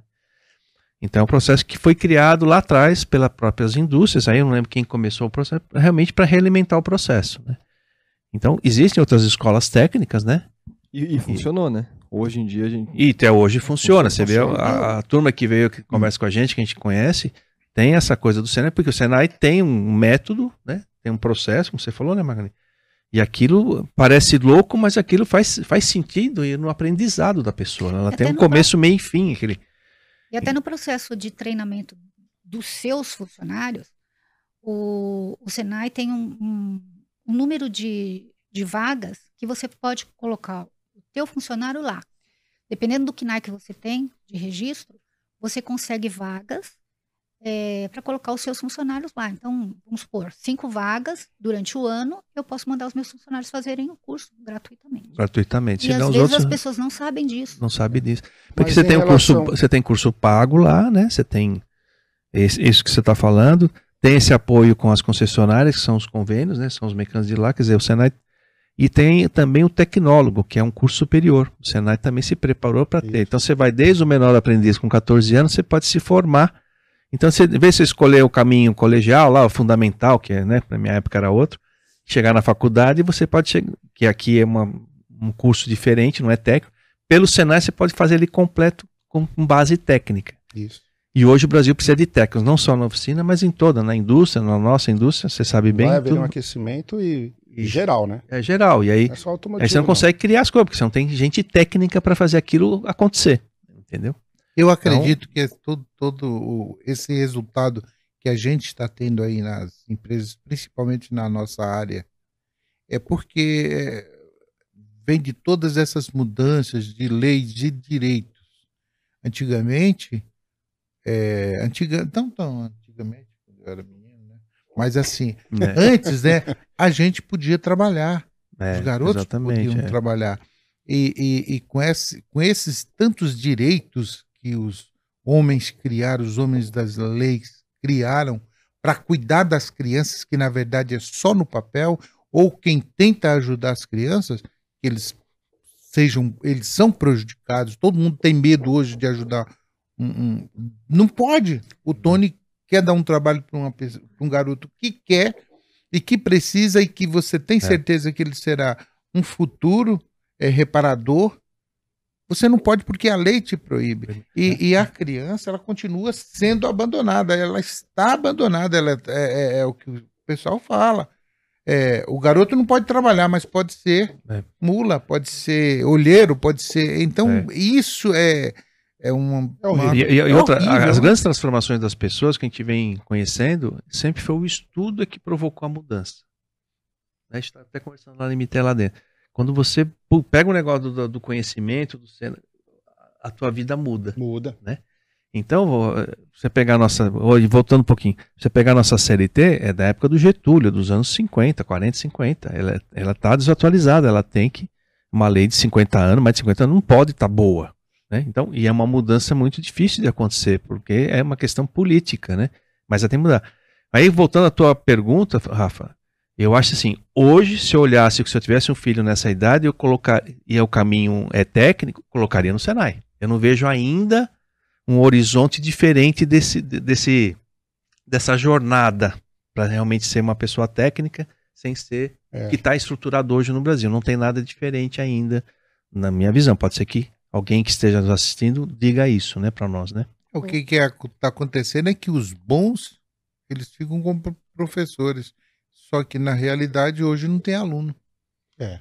E aí é assustador que a Magali falou agora, que não tem, não, não tem aluno, né? Conversando com a secretária lá do Senai, ela falou que ela tem uma, uma, uma sala de alunos que fazem engenharia, engenharia mecânica, e que eles fazem questão de participar dos cursos do Senai porque ali eles colocam a mão na massa. Isso, exatamente. Ali eles percebem o que vai ser o dia a dia deles. É legal. Uhum. Então isso é muito bom, né? Isso é muito bom, então, exatamente. Às vezes você se preocupa tanto com a faculdade do seu filho, nível superior, porque ele tem que se formar, tudo, ó.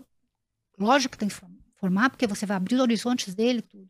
Mas o técnico é tão importante isso. e foi abolido isso. É abolido isso. É um incentivo então, a ser esse Não é nada vergonhoso, pelo contrário, ele está mais precisando disso do que a criança desculpa se falar, mais um advogado hoje, não está precisando de mais um técnico. Né? Ah, lembrando um pouco também, outras, outros caminhos que nós temos é a Escola Federal Técnica, que aí sim é um ensino gratuito técnico, você tem que passar, fazer exame. É uma boa formação, não sei como é que está hoje. Ele vai fazer A exame federal. agora. Hã? Ele vai fazer exame, Exame agora, né? Para Federal Técnico, tem um primo que fez, foi muito bom, há uns anos atrás, obviamente. Você tem a FATEC, Isso. também, eu cheguei a fazer FATEC e a FEICO na época da minha, minha formação. E as ETECs, ah, ETECs né, que são, também são técnicas, né? Eu acho que Também, sim. que também é do Fundação Paula Souza. Também, sim, caminhos diferentes do Senai que eu não, não lembrava, tá? Sabe que mudou também, e vale a pena falar? É. O... Felizmente, né, eu vim aprender isso também assim. Nós temos nossos filhos, e aí você acaba dando de tudo, do bom e do melhor para os seus filhos. Não tem lógica para você não dar isso. Claro, claro. Tem um cliente lá que, o cara era bem, ele é bem sucedido, e a filha é médica e tudo, e mesmo assim compra o carro e compra aquilo outro. Eu falei, pô, mas não, por que você faz isso? Eu falei, olha, eu já eu tenho dinheiro. Eu tô bem sucedido. Se eu não der dinheiro agora, em vida, e ela souber que eu dei aquele carro para ela, ou que eu fiz aquilo outro, quando eu morrer, esse dinheiro vai ficar para ela também. Só que ela vai ganhar em doação. E aqui eu estou dando em presente. Isso é muito bom. Aí vamos numa outra situação. A gente acaba dando de tudo para nossos filhos. E nossos filhos, falando nossos, né? Acabam ficando vaidosos também. Ah, isso. O meu filho, eu posso falar isso dele, é, vale a pena falar, ele. Não que eu queira valorizar, ele é um ser humano com erros como todo mundo. Mas ele fala, pai, é duro ver a menina, uma amiga minha, reclamando do pai, da mãe, mas vai lá olhar, ele tá com o iPhone última geração. Vai olhar o tênis, é o último tênis. Sim. E quando ele entrou no Senai, que ele foi pro Senai, ele foi ali no Senai de São Jorge, ali, no em frente ao campo do Corinthians, ali, né? Do Corinthians. Isso, ali tem um Senai. né? É. E aí O melhor percebe- clube do Brasil ainda tem um Senai bom, né? Duas coisas É, boas, uma duas em frente à outra, né? Aí o que acontece? A, a- empresa é verde, tá? o que que aconteceu? Ele começou a perceber que ele é filhinho de papai, porque a gente levava ele. Esse meu pai fez isso comigo também, me levava no Lavoisier quando eu fazia o técnico, né? Então ele me levava e ele ia contando a história dele. Meu pai era construtor, pedreiro. Não adianta ficar falando, meu pai era pedreiro. Construía casa, mas era pedreiro. Construtor é que ele faz É. várias, né? Ele fazia mansão, mas ele era pedreiro. No final ele era pedreiro. E ele ia falando como é que era a difi- a dificuldade da vida dele e tudo. E eu, numa época lá X, é, como se todo adolescente, comecei a ficar malandro, né? Ele me levava duas horas depois, já estava em casa. Ele falou assim: Eu vou falar uma coisa com você. Se você quiser estudar, você estuda. Se você não quer, tudo bem. Eu me venho correndo do- da empresa, às vezes tem a obra assim, em Arujá, alguma coisa assim, para te levar lá. Eu não estou te brigando nada. Quem vai sofrer na vida é você. Teu pai falava isso, É. né? É. Se você quiser ir para a escola, vai. Você já tem 17 para 18 anos. Quem vai sofrer é você. Eu não vou ficar aqui te cobrindo, não. No outro dia eu fui na aula, todo mundo preparado para ser na hoje nós vamos estudar. E aí ficamos estudando. Por que essa história? Meu filho, quando entrou no Senai, ele percebeu que a molecada vem de ônibus, traz marmita, chega lá, come. E ele começou a perceber que ele era fora da, da Da- curva. da Ele curva. estava. O que, que aconteceu? Ele não deixou de. Não gosta de ir com roupa de marca. não- primeiro, primeiro que não tem. Não gosta de chamar atenção. Começou a voltar de ônibus. Agora ele vai de ônibus e que não quer mais que leve. Eu quero ir de ônibus. Ele quer viver. Aí, do outro dia, ele foi numa balada lá, foi lá para Itaquera mesmo, né, balada, tal. Essa daqui tô preocupado. Eu falei, mas ali, ele percebeu que o mundo, quando chegou lá, ele veio umas 11 horas, meia-noite. Falei, e aí? O que, que você achou? Falei, é, é diferente, né? Mas que vocês não foram no shopping aqui, em, é, aqui do ladinho do Tietê ali, o Sim, do Center Norte. Center. Norte? Ele falou, pai, presta atenção, a maioria das pessoas são de lá. Itaquera, assim por diante. Eu tenho que me. Por que, que eles vão vir só porque eu sou do lado de cá? Eu vou lá e convive com eles. Então ele começou a perceber que Os valores são diferentes, valores. E ele se acostumou e ele está se dedicando àquilo ali. Ao mesmo tempo, ele fica muito emputecido, porque tem muitos alunos né, que vão lá e não se dedicam. Aí ele fica muito pé da vida. Ele fala, pai, não é possível. Você está aprendendo ali, depois nós vamos, de uma certa maneira, você sempre fala que a vida vai ser melhor para quem tiver estudo. Se eu falar isso, é verdade. Tudo que cai nesse ouvido aqui, você conseguir analisar aqui, lá na frente vai ser bom. Isso é real, né? Uhum. Isso é real. Eu nunca pensei que ia ser mecânico. Vocês viram que eu fiz eletrônica e por um acaso virou mecânico, né? Então eu falo para ele tudo que cai nesse ouvido tal. Então ele fica muito emputecido que às vezes os alunos não têm essa vontade. E ele percebe que os professores do Senai, os instrutores e tudo, eles têm uma, uma eles têm a- o poder na mão. Hoje vocês não vão jogar bola porque fizeram isso aquilo. Hoje vocês vão arrumar todo o, o laboratório porque ficou bagunçado da semana passada. Não tem essa mimimi. Ah, meu pai vai vir aqui. Não traga seu pai aqui que a coisa fica complicada, né? O que, que acontece nas outras escolas? Nós também, como pais, mal educamos nossos filhos. Quem paga o salário do seu professor é eu, seu pai, aqui, essas coisas se vocês já escutaram, é, é real isso. E deixamos de, de, de, nossos filhos passarem por dificuldades. Né? Com medo, nós colocamos. Hoje nós temos filhos de aquário. Eles estão dentro do aquário. Quando pula fora, o pai já.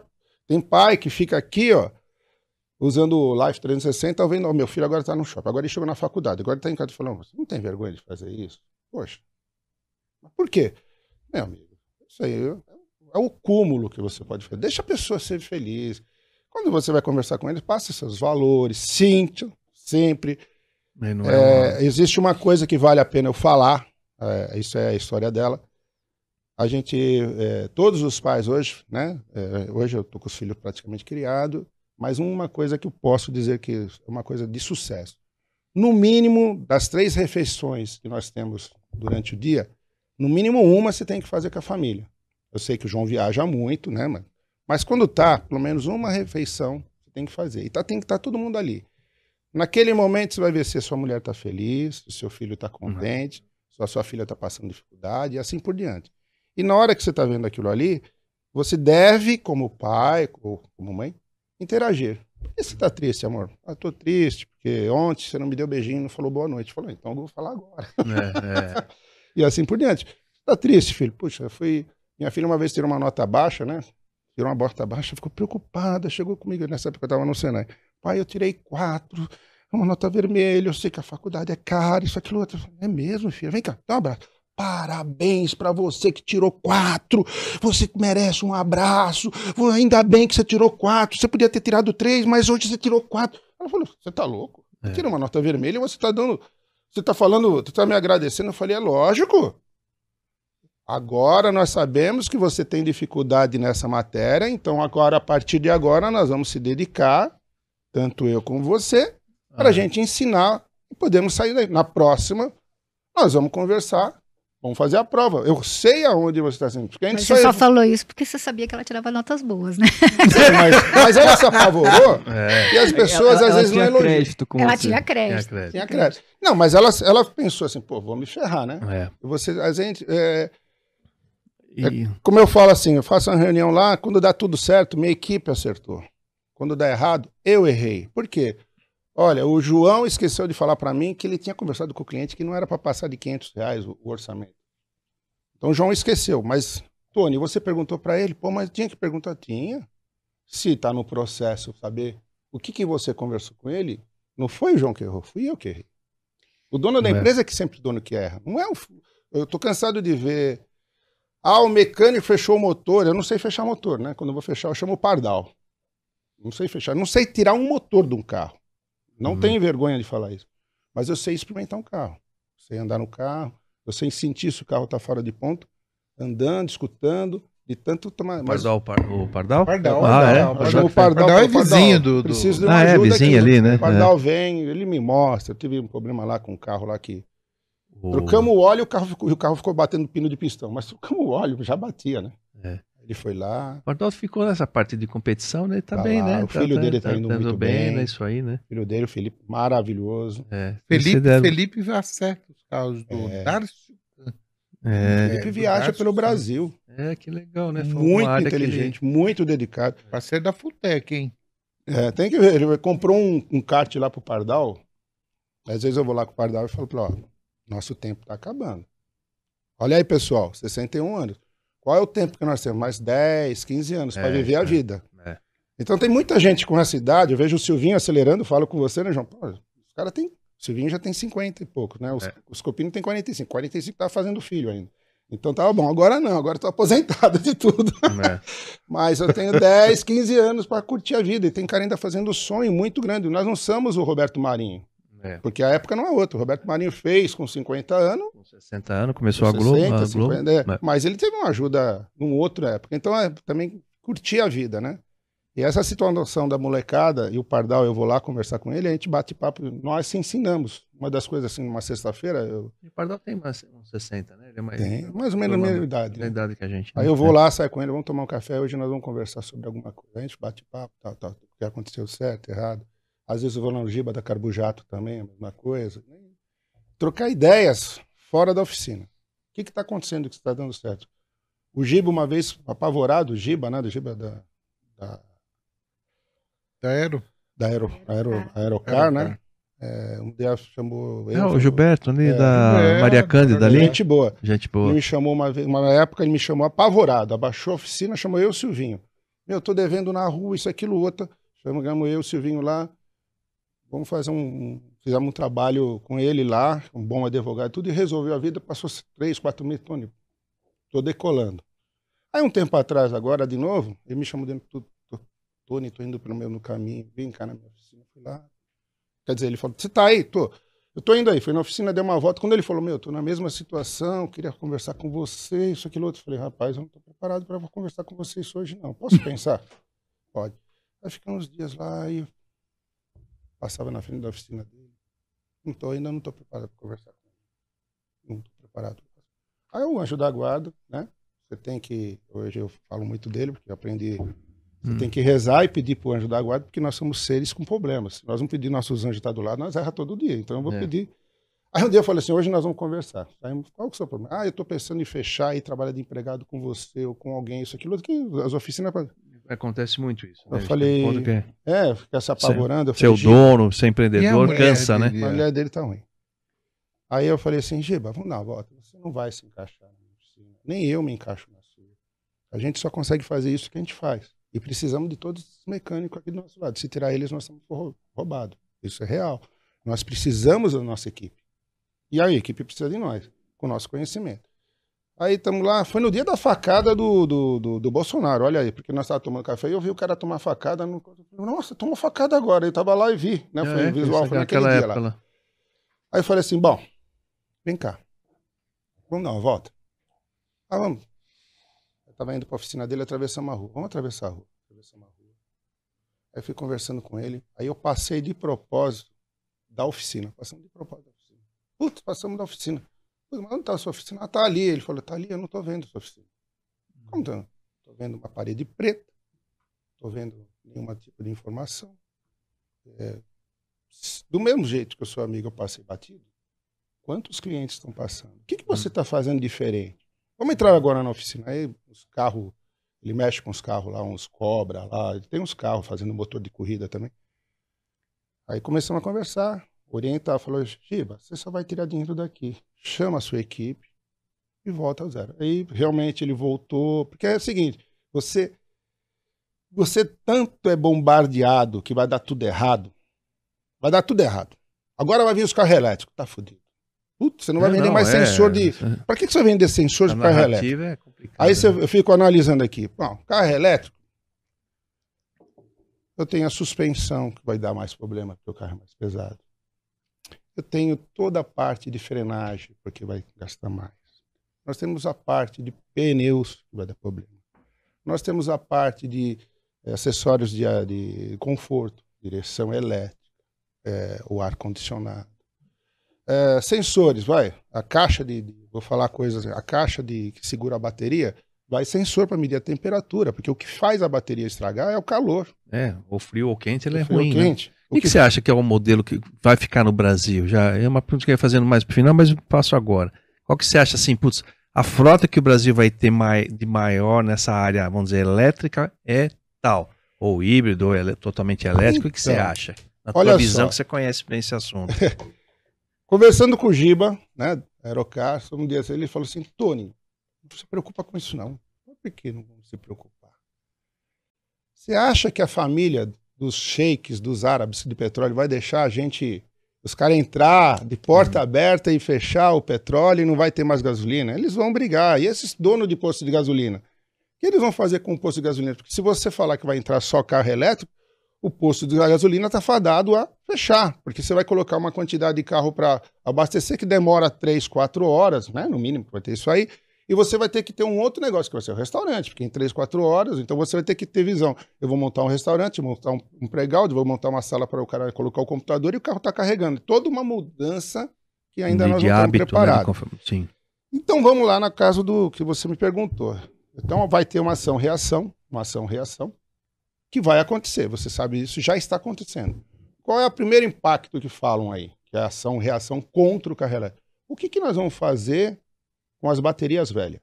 Uhum. O que, que nós fazemos com o urânio velho das usinas? O que, que nós vamos fazer é, com os, os motores? O motor, você vê um carro elétrico? Um dia vocês quiserem dar uma aula de carro elétrico, a gente pega aquele carrinho de. Como é que é aquele que? Overboard. Overboard? A Qual que gente é abre. O overboard é aquele patinete Você sobe elétrico. Ah, o patinete ali, aquele. Aquele carro é um carro elétrico. Ninguém nunca percebeu, mas aquele carro é um carro elétrico. Eu sei porque eu já abri, eu já abri o motor, já abri centralina e tudo. Eu falo, né, eu tenho, tem um vídeo que o Silvinho mandou tirar, depois eu mandei colocar de novo. Eu abro todo o sistema, é um motor. e- Ele mandou você tirar? Aí ele falou, o carro é meu, você pode colocar. Mas tá bom. Aí passou uns dois anos. Eu coloco de novo. Eu abro a centralina, tudo lá, é, com osciloscópio, eu uso osciloscópio. O motor elétrico é um motor de um, de um elevador trifásico. Só aumenta ele. É um motor trifásico, tanto é que entra três fases. Quando você coloca uma bateria lá de 200 amperes, 240 amperes, você pega 20 baterias de 12 amperes, acopla uma na outra e pronto, já deu 240 amperes, só que é corrente contínua. O que, que eu preciso fazer para o meu, o meu motor funcionar? Eu preciso fazer ele ficar alternado, né? Eu dou o PWM, eu aumento ou diminuo o tempo de abertura. Quando eu abro esse motor, faz... uh, uh, uh, é simples as coisas. O que, que vai queimar? Vai queimar é quando o cara quiser andar demais, opa, quiser andar demais e a bateria estiver muito arriada e o cara vai ficar forçando a barra. É assim que queima as placas das empilhadoras elétricas. A empilhadeira elétrica, ela tem uma carga lá de 10 horas de funcionamento. Quando chegar com 9, ela já está pitando, mas o cara está descarregando o caminhão. Ela vai até 11. Aí o cara vai. Aí ele pega uma carga, hum, quando ele começa a levantar, hum, queima a placa. Queima a placa. Por quê? Por tempo. A amperagem é muito alta, o transistor ou CRC não consegue fechar, que seria um relé, e automaticamente ele queima. Por quê? Porque ele exagerou. Em relação ao que você falou, o que vai funcionar? Lógico que se eu soubesse isso, eu jogaria na Mega Sena.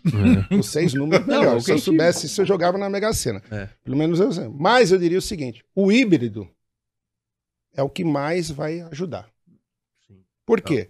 Você vai ter uma autonomia maior e tudo mais. Existe agora as situações da bateria de nióbio aí que vai ser feita, vai- ter uma- uma- um funcionamento melhor. É porque o que o que a gente está acompanhando, né, diz que há 120 anos o, o mundo pensa no carro elétrico, no motor elétrico, que o motor elétrico, você pegar o combustão elétrico, o elétrico é melhor, mais, mais eficiente e tudo mais. Ele está direto. No- a combustão você perde calor, por isso que tem o sistema de arrefecimento e tudo mais. O, sempre o problema foi a bateria. Nessa história toda, desde do, E Porsche, que colocou um híbrido. né? Então, motor elétrico, perfeito, ninguém discute, mas o problema é a bateria. Aí entra essa discussão e tal. E a, a chumbo ácida ainda ela é reciclável, mas e a de lítio, né? Como é que vai ser? você Onde vai viu- guardar isso, como você falou, né? Você já viu a bateria de lítio pegando fogo ela fura? Isso que não para, não, Não, para. não é que nem para, as né? rodas de magnésio antigamente, você lembra? É, de tem magnésio, se magnésio- você jogar água, ela pega mais fogo. É. E a bateria, ela pega fogo de duas situações. Por que, que houve uma propaganda lá no passado de alguns telefones que pegava fogo na mão, né? O cara ah, tá, estourou, arrancava a boca do cara, aquilo, É. o bolso, né? Por que que isso acontecia? Todo mundo falou que era o aparelho, não é o aparelho. É o carregador. Pode ver que o carregador original do, do, do celular, você põe para carregar, quando ele dá a carga, ele para. Tanto é que depois que ele deu a carga, você põe a mão no carregador e ele tá frio. Pega o carregador que não é original, ele tá quente, porque ele continua alimentando. É o carregador de carro normal. Então, quando nós vamos falar de bateria, vai ter esse X de problema aí, tá? Vai existir o seguinte, alguns carregadores que já vem no carro, lá na frente vai dar algum tipo de pau, alguém vai ter que consertar, que é justamente o tiristor, ele tem um, um disjuntor eletrônico que ele desarma. Na hora que der a amperagem, deu nível, nível, ele para, desarma. É assim que vai acontecer. A bateria, ah, que vem uma energia maior. Não, vem 110 ou 220. Ela vem alternada, transforma ela em um pequeno retificador e alimenta. Se é 220, vai alimentar ela até carregar os 220 volts. Isso é normal. Eu já fiz isso. É o seguinte, ó. Você quer carregar a bateria? Pega 12 baterias. 12? Não. Pega 10 baterias. Liga sequencial, insere nela. Pega a tomada, põe um diodo só na tomada. Um diodo. Uhum. E põe na tomada, no 110. Você não precisa de retificador, ela carrega aquelas baterias em 10 horas. Bateria, essa Bateria, chumbo de ácido aí. carro. a de Carro, carro. Você faz uma série, uma ligando na outra, pode ter um positivo e um negativo. Você escolhe qual que é que você vai querer colocar. Põe um diodo. O diodo direciona, né? Ele vai direção. só deixar passar uma fonte. Só uma fonte. Vai fazer o quê? Vai fazer um pulso. E o outro lado você pode colocar ou não. Você põe na tomada. Em 10 horas ela carrega as 10 baterias vão carregar porque a nossa carga é de 110, 120 volts. Você coloca 10 horas, dilui aquilo pelo que está entrando. O carro é a mesma coisa, só que não pode ser desse jeito. Ele tem que ter o quê? O transformador, ele tem que ter um retificador, ele tem que equilibrar a amperagem, porque se você carregar demais a bateria, no caso de lítio, ela, ela incendiou, ferrou. E ela incendia por duas situações que eu tenho acompanhado: ou excesso de carga ou sem carga.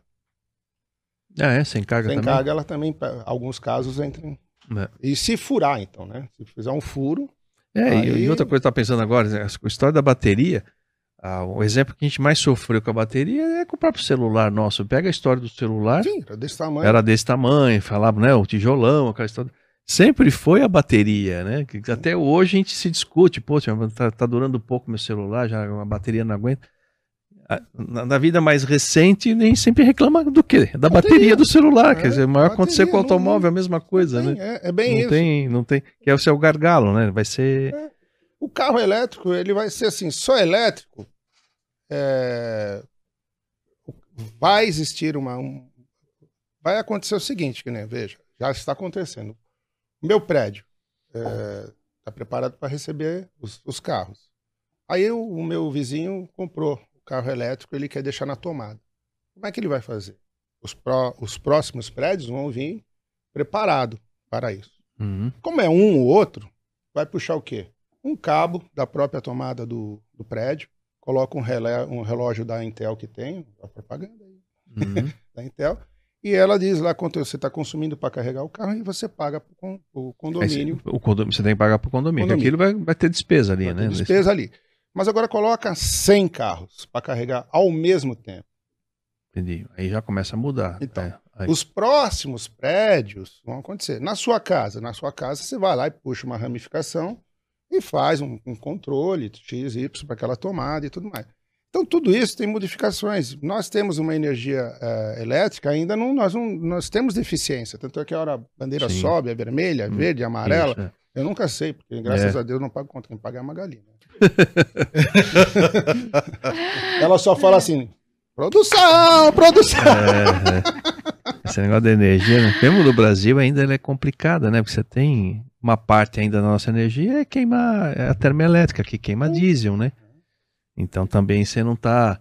E o renovável também tem só quando falta água. Os perrengues que a gente passa com cantareira, que não tem água, né? É. Tanto água para coisa, para água para energia, né? No caso de Itaipu, né? Aí não tem sol, também não tem energia, não tem vento, quer dizer, também É. não, tem uma solução simples. É que nem então, assim, ó, que nem aquelas de- do. Sim, não tem uma solução simples, né? Não é só, não. Aí a mídia é muito forte de um lado só, né? Assim, essa coisa não.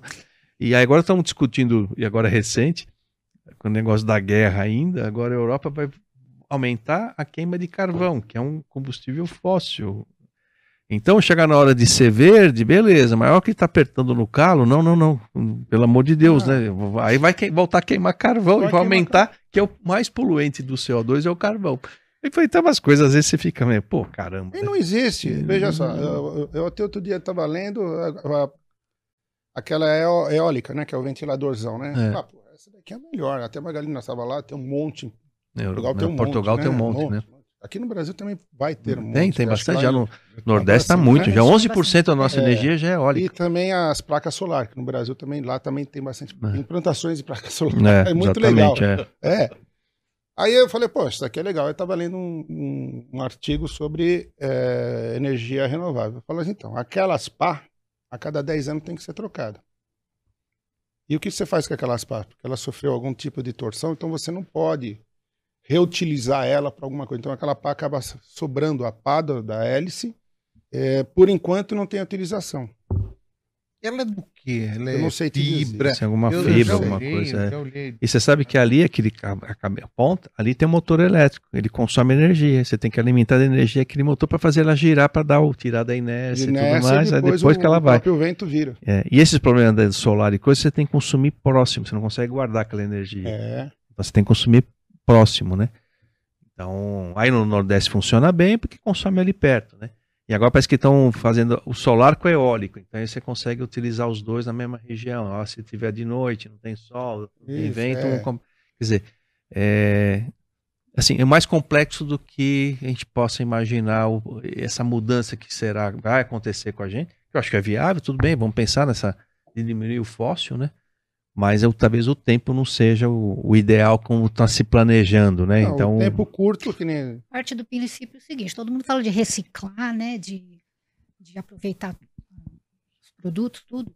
A gente vem crescendo muito nisso. isso é. Mas você, quanto você muda, né? É muito bonito falar dos outros, que nem É. você estava falando lá de fora, né? É. É, ah, lá os outros países têm que economizar energia, têm que é, é, reciclar, mas quanto realmente nós estamos fazendo disso? É um trabalho de formiguinha. formiguinha. Exatamente, porque você pega, por exemplo, alumínio, né? Alumínio, beleza, acho que é 98% no Brasil já é reciclado, porque ele tem um valor econômico razoável. Então, muita gente tá te saindo da miséria, colhendo, vai na praia, sempre Sim. O senhor, o senhor já acabou? Tô, tô... Eles ficam lá, né? Claro, porque aquilo. E agora aí você pega esse aqui, não.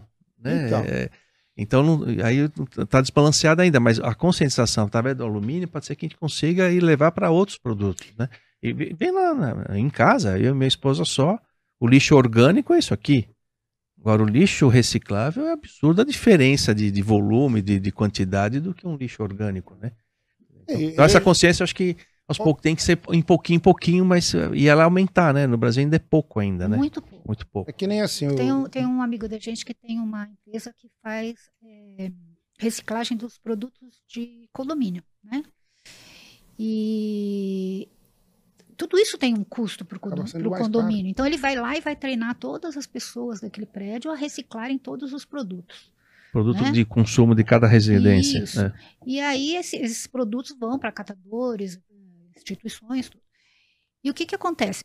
A mudança de comportamento é que é difícil. As É. pessoas não querem pagar, de repente, um apartamento 10 reais a mais para ele fazer esse treinamento pessoal, porque nem sempre você está em casa. Quem está em casa é sua funcionária. É. Ela tem que ser treinada para reciclar esse Isso, produto. exatamente. Então isso leva um certo tempo. E as pessoas não querem isso. Eu quero que o, o outro, meu vizinho recicle, É, mas eu- eu não vou eu me não dar o vou, trabalho é, de é. lavar É, e levar o produto para lá. Isso. E Aí fica só no discurso, mas não tem ação, Uhum. né? É. Eu É acredito verdade. que as empresas. É. As Tem que empre- lavar o, os- o pacote de leite, né?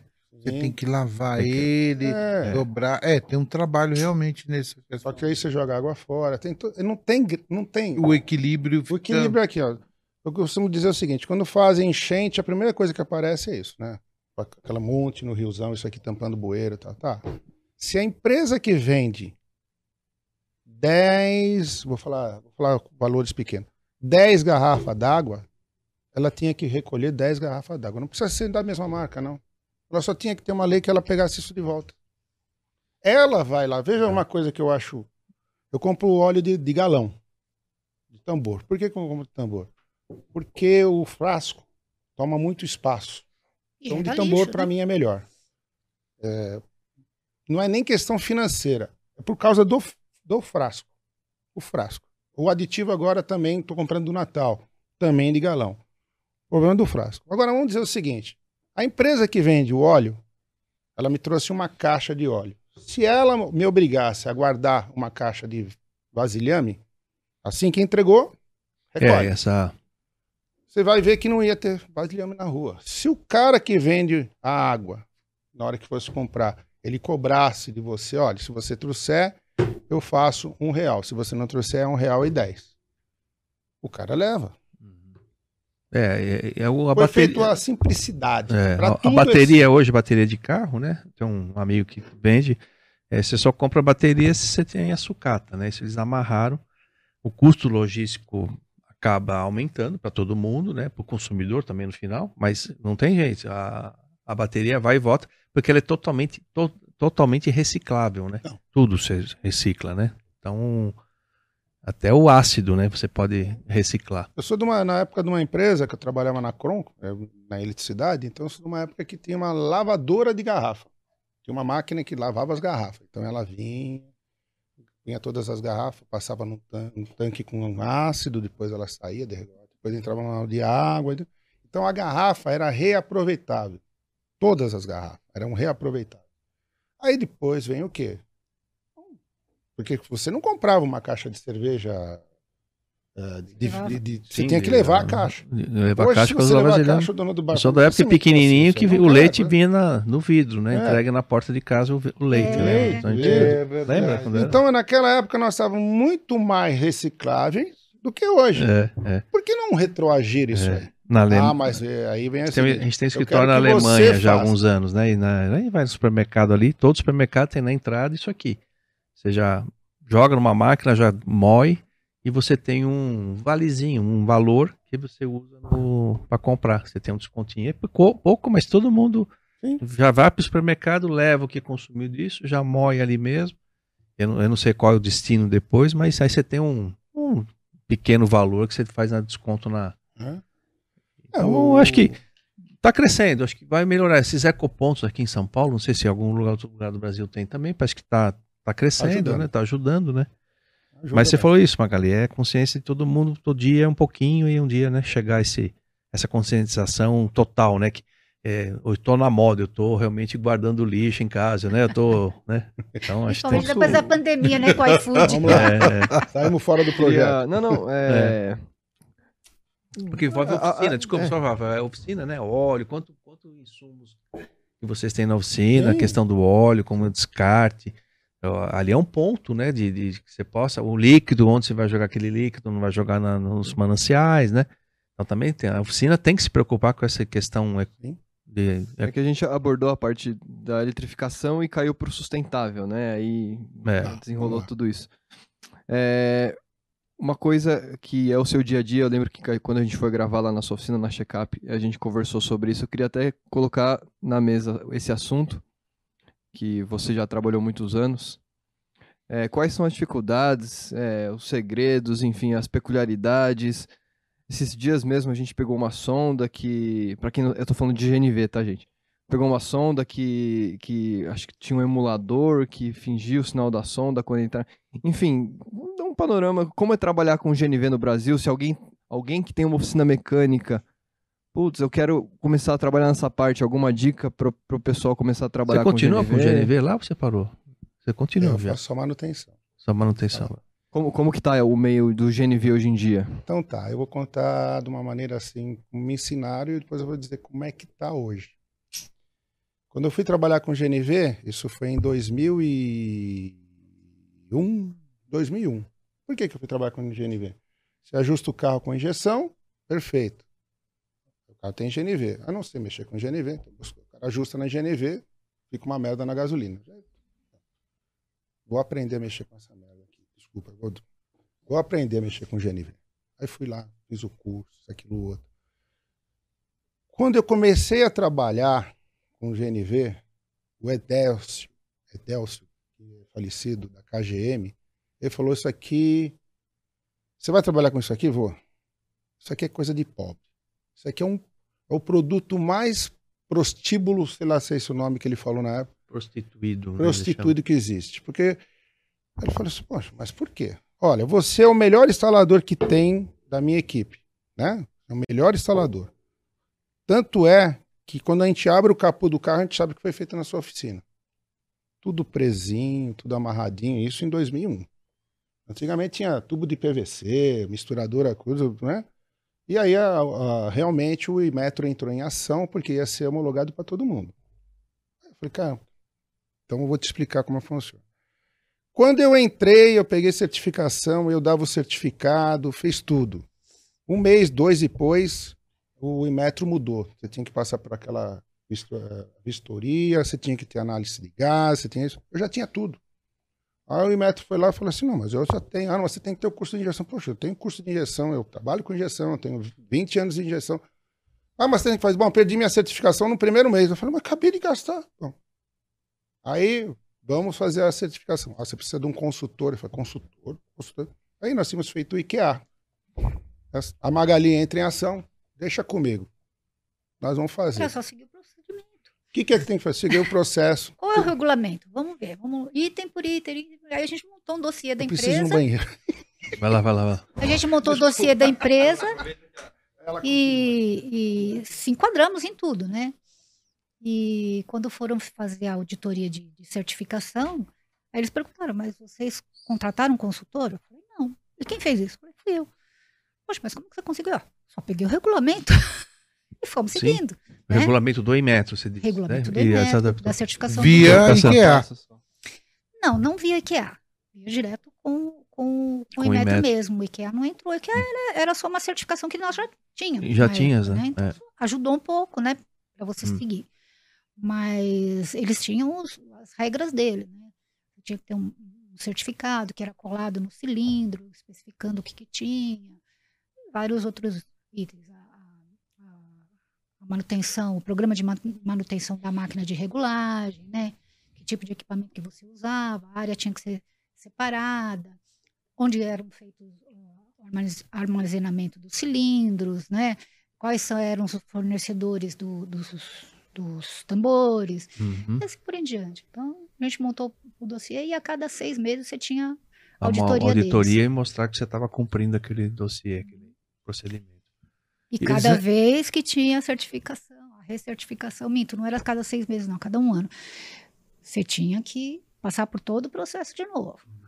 Todo- Isso- Quem e que funciona a até hoje, assinatura de engenharia? Hoje eu não sei como que tá, porque a gente não, não Ah, faz mais hoje você não faz mais a a instalação. faz Mas a vocês chegaram a fazer a instalação na Fazíamos Sinter, fazer uma área. sim, Eu sim. lembro disso aí, vocês estiveram lá. Lembro. A vez Sim, que eu sim. estive lá, eu vi. É. Aí, e o mercado continua em alta de gás? Eu acredito que não. Não? acredito que não. Porque é, tem um amigo nosso que fazia instalação e parece que ele fechou a oficina. É. Mas fechou, cu- entregou culpa com do preço do GNV? Não tá mais valendo a mesmo pena? sei, pelo, é. pelo, pelo abastecimento do GNV, né? Que tá muito alto. Então a procura é menor, né? O Rio de Janeiro funciona é, muito, né? Muito forte, né? O GNV lá, né? Aqui eu vejo postos de gasolinas, tudo com, com GNV, mas eu não, não vejo assim. No Rio é cultural, né? É, exatamente. É. Assim, a, se ainda, ah, minha oficina, então eu quero ampliar mais serviço na minha oficina e vou insta fazer você virar um instalador de GNV, se compensa ou não, né? Na época é, que nós fazíamos instalação, Hum. tinha um, um cliente nosso que ele convidou para montar uma oficina no Guarujá. Aí o Tony conta essa história do, do- da oficina lá no Guarujá, Como, como- o negócio de, de montar uma GNV hoje para instalador de GNV compensa? Como é que tá o mercado? Tá em Então, alta, tá em é- baixa? O que que acontece? Hoje, hoje melhorou muito, viu, Rafa? Rafa, né? Rafa. Desculpa, eu, eu falo outro nome. Tá aprendi uma coisa, quando o seu nome for lindão. É, o lindão, é isso aí. Meu amigo. Então vamos lá. É, tem, antigamente, lá em 2002, tinha vários modelos e vários kits, isso, aquilo, outro. Então você faz o produto. Só que na hora que você vai colocar o GNV, ó, um custa 5, outro custa 4,900, daqui a pouco tem um por 3, tem um que paga para você colocar. Ninguém trabalha para não ganhar dinheiro. Isso. O que, que você mexe com isso? Qualidade de instalação, qualidade de produto. O cliente vai perder alguma coisa, vai perder uma parte do porta-mala, né? O carro vai perder um pouco de potência, o carro vai exigir um pouco mais de manutenção, isso é quase certeza. E aí, para você ter lucro hoje, você tem que fazer quantidade. Se você não fizer uns 50 conversões por mês, você não ganha dinheiro. Você tem que fazer Hum, de 50 a 100. É quantidade. Eu sempre fazia 10 a 15. O máximo que eu fiz foi 15 no mês. Quem era o instalador? O meu melhor mecânico era o Robson. Você chegou a conhecer o Robson? Ele conhecia a parte eletrônica, ele era detalhista, tanto é que hoje ele mexe com carro de corrida, é tudo bem arrumadinho, por isso que tinha assinatura. Para você baratear, você não pode ter o seu melhor funcionário ali, porque algumas outras coisas ficaram. Então já Entendi. começa, se coloca um Zé da esquina. Nós já contratamos o Zé da esquina. Era o duro de matar. O cara tinha tanta facada no corpo, mas Esse era duro de matar. o apelido dele era duro de matar. Tinha essa cicatriz. Como é que ia furar o carro? Ah, isso dá muito trabalho. fazer, né? Uma marreta e tum! um negócio fura o chassi. Mas assim, é rápido, mais rápido. O que Caramba. nós demorávamos uma semana para fazer a instalação, ele fazia num dia. Mas é daquele jeito que ele. Justamente. Corta fio, fica soldando. Hoje, hoje já melhorou muito. Naquela época, tinha corta fio. Hoje você tem conectores e tudo. Então hoje, Que ano que é essa época estou falando de 2001 até 2007. E tem uma seguinte: de qualquer maneira, hoje, nós temos que ter muita instalação. Hoje, com a quinta geração, que são bicos injetores, com módulo, é um sistema muito melhor, funciona muito legal. A perda de potência é quase mínima, tudo, o carro ficou bem legal. Ainda há necessidade de instalar direitinho tudo. Só que hoje aconteceu o seguinte: antigamente tinha, vou falar de 5 a estourando 10 kits que tivesse no mercado, RC, Lovato, KGM, daria para me te falar alguns que é o que você mais usava. Hoje tem uma infinidade tão grande de, de programação. E aí fica o seguinte: o equipamento funciona, mas a questão de, de você fazer o scanner, cada um tem um modelo. Então complicou esse tipo de coisa. Você lembra quando eu carro de injeção? É, Fiat era três pino. Sim, não tinha uma ah, padrão Hoje o CBD ficou muito mais fácil. foi mais fácil. Então, na instalação, você tem que fazer quantidade. Quando você faz quantidade, você ganha dinheiro. Se você fizer qualidade, você vai ter que ter um preço mais alto, você faz menos, atinge o teu cliente exigente, e você vai ganhar mais, porque mais você vai ter melhores profissionais. Isso continua existindo. Uhum. E existe o seguinte: uma coisa que é boa, mas é ruim. As normas hoje, você vai levar o carro, olha o que acontece. Você fez um kit gás, aí leva para fazer a inspeção, né? Para você tirar o, ce- ce- eh, o- o certificado de segurança veicular do carro, que é na hora que faz a inspeção. Aí você transfere o carro para Nessas vistorias que nas faz, vistorias. Então você transforma o carro em GNV, gasolina, ou flex, tudo bem. Aí começa a situação. Hoje pode colocar o cilindro por baixo. No ano que vem não pode mais. Então não pode. Aí tem que mudar. Agora pode colocar por baixo, mas tem que ser duas tiras. Agora o, o- a, o- a válvula do cilindro não é mais essa. Tem que trocar por aquela outra. Agora o kit não tem que ter. Você fala, mas não é possível. Eu não acerto uma. Então foi uma das coisas que eu desisti. Porque o cliente ele gasta uma nota com você Entendi. e na hora que ele vai fazer renovação dessa coisa, depois de 3, 4 anos, As regras vão mudando. mudaram e aí mudam o carro também. Aí o cara volta, pô, mas você fez todo irregular no meu carro. Eu não fiz irregular. Naquela época era assim. Então começa a se tornar um pouco de. Com o novo sistema de injeção injetado, que é bico injetor, isso na parte da frente melhorou muito. É, hoje é tudo bico com solenoide. Solenoides, né? solenoide igual bico. Solenoides e tudo. Uhum. Muito bom. Com- é como um rail também? O, tem a flauta, Isso, como tudo. rei e tal. Flauta, tudo o certinho. redutor ali, uma, uma centralina que pega a sonda lambda para trabalhar. Então ela usa Ela usa o sonda sinal lambda- da ação da lambda. para enriquecer e consegue trabalhar. Quando tem emulador, é por causa que ele não é um sistema quinta geração e se for não é muito muito católico. Aquele que engana o sinal da sonda. em é, então aí o, o mecânico pega, troca a sonda. Aí troca a sonda. Depois a quarta sonda não é sonda. Tem alguma coisa errada. É, é. Não é a sonda, não é o fabricante, tem- talvez no máximo é o carro ou Uhum. o operador, aí, o, o profissional.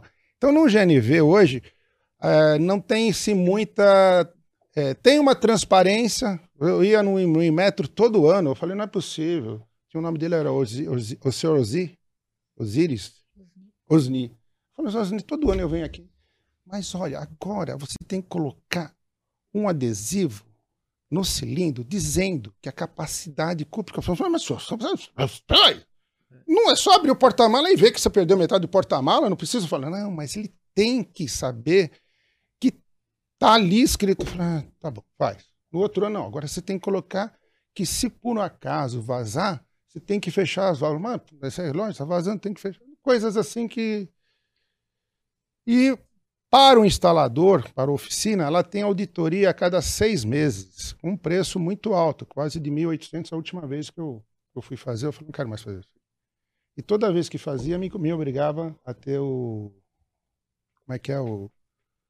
Que é obrigatório. Engenheiro, O o, engenheiro que assina. Ah, depois, depois mudou, a gente tinha que ter o engenheiro É. técnico, que assinava a documentação. E Aí a gente falou, mas É. o que ele se Alvará de funcionamento. É, É. toda vez Tanta coisa, tanta coisa. me cobrava alvará de funcionamento. Uma, da- uma das situações na, na- auditoria inicial, eles não, não acreditaram que a gente tinha o certificado, o alvará de funcionamento. Um Ah, deles, nós do- tínhamos de um lado De um só. lado da oficina, que era eles minha, pediram tinha do alvará. outro. Tem ainda, até hoje. E do outro lado não era meu, era alugado. E alvará de funcionamento. Alvará, e alvará. Aí, quando eu falei, eu não vou mais fazer. Não do quero outro mais. lado, do O cara lado. fez a auditoria e falou: Nossa, você tem os dois alvará? Eu falei: Tenho. Você sabe que você é a primeira oficina que tem isso? Eu olhei pra ele.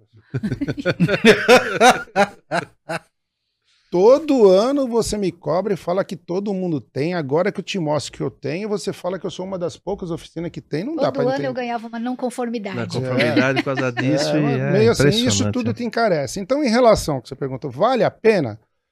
Eu vou falar que vale a pena o seguinte: se o, se o cliente, porque eu tentei fazer sempre é, é, útil ou agradável, eu não queria largar a oficina e colocar um acessório a mais. Como é que é eu fiz com a máquina de, de suspensão? Isso. Eu tive um cliente, esse cliente foi maravilhoso, foi até um cliente que o Silvinho me indicou, ele tinha eh, uma, uma Ranger, não, uma, uma Cherokee, e ele viu a dedicação toda, ele falou assim, ó, filho, isso aqui não te serve. Eu falei, "Não, por quê? Eu vejo aqui, eu vim aqui, eu venho fazer manutenção, isso aqui você está perdendo dinheiro. Por quê? O cliente falou. É. O, o cliente que colocou GNV comigo, ele falou: Isso não te serve. Você tirou, nota, você tirou nota fiscal de tudo, que é normal, né? Você tirou nota fiscal de tudo. Você colocou tudo que tinha que ter ali normal. O carro ficou bom, normal. Eu faço conta. Isso aqui eu vou te falar assim: ó, acho que tinha dado uns, uns dois, três mil reais, isso faz muito tempo atrás, vai uns quatro mil reais. Eu vou falar que sobrou para você uns 500 contos. Falei: É mais ou menos isso que sobrou. Falei: Então. Só pela dor de cabeça que eu fico vendo, que você, o cliente volta porque o carro falhava, que você fala que é a vela, que é isso. Eu fico acompanhando aqui. Isso, aqui está atrapalhando sua vida, porque aquele cara que o outro carro está entrando não está entendendo que você está. O, ca... o carro tem um tempo de trocar a vela, que é Sim. O carro perde potência, que é menor. O É. carro fica traseira mais botou a gás que não baixa. precisa fazer mais manutenção, né? É. É, óbvio que não. Aí ele quer o seguinte, ele quer andar 500 quilômetros com um cilindro de 10 metros, que é 10 litros, você não anda 500 quilômetros. Ah, mas de um amigo meu anda. Eu falei, teve um ômega que o cara colocou dois cilindros de 20 metros. Acabou com o porta-mala, que ele queria ir daqui para Cabo Frio, sem parar para abastecer. Coloquei, o carro ficou rebaixado. Ele foi duas vezes, outra tira o cilindro. Eu falei pro senhor não colocar. É, tira, não deu certo. Não deu. É melhor eu parar, porque tinha postos para parar. E um agravante que mais mata no GNV. O preço ele é equilibrado com, o- com o álcool. Hum, tá. Quando o álcool abaixa, ninguém faz conversão. Quando o álcool aumenta, que fica muito alto, então o, o gás vai.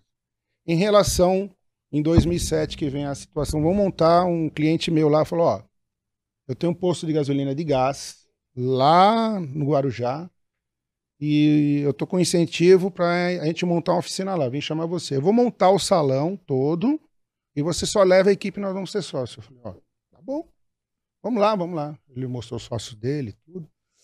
Fiz o projeto da oficina, fez a oficina. Em 2007 deu aquele.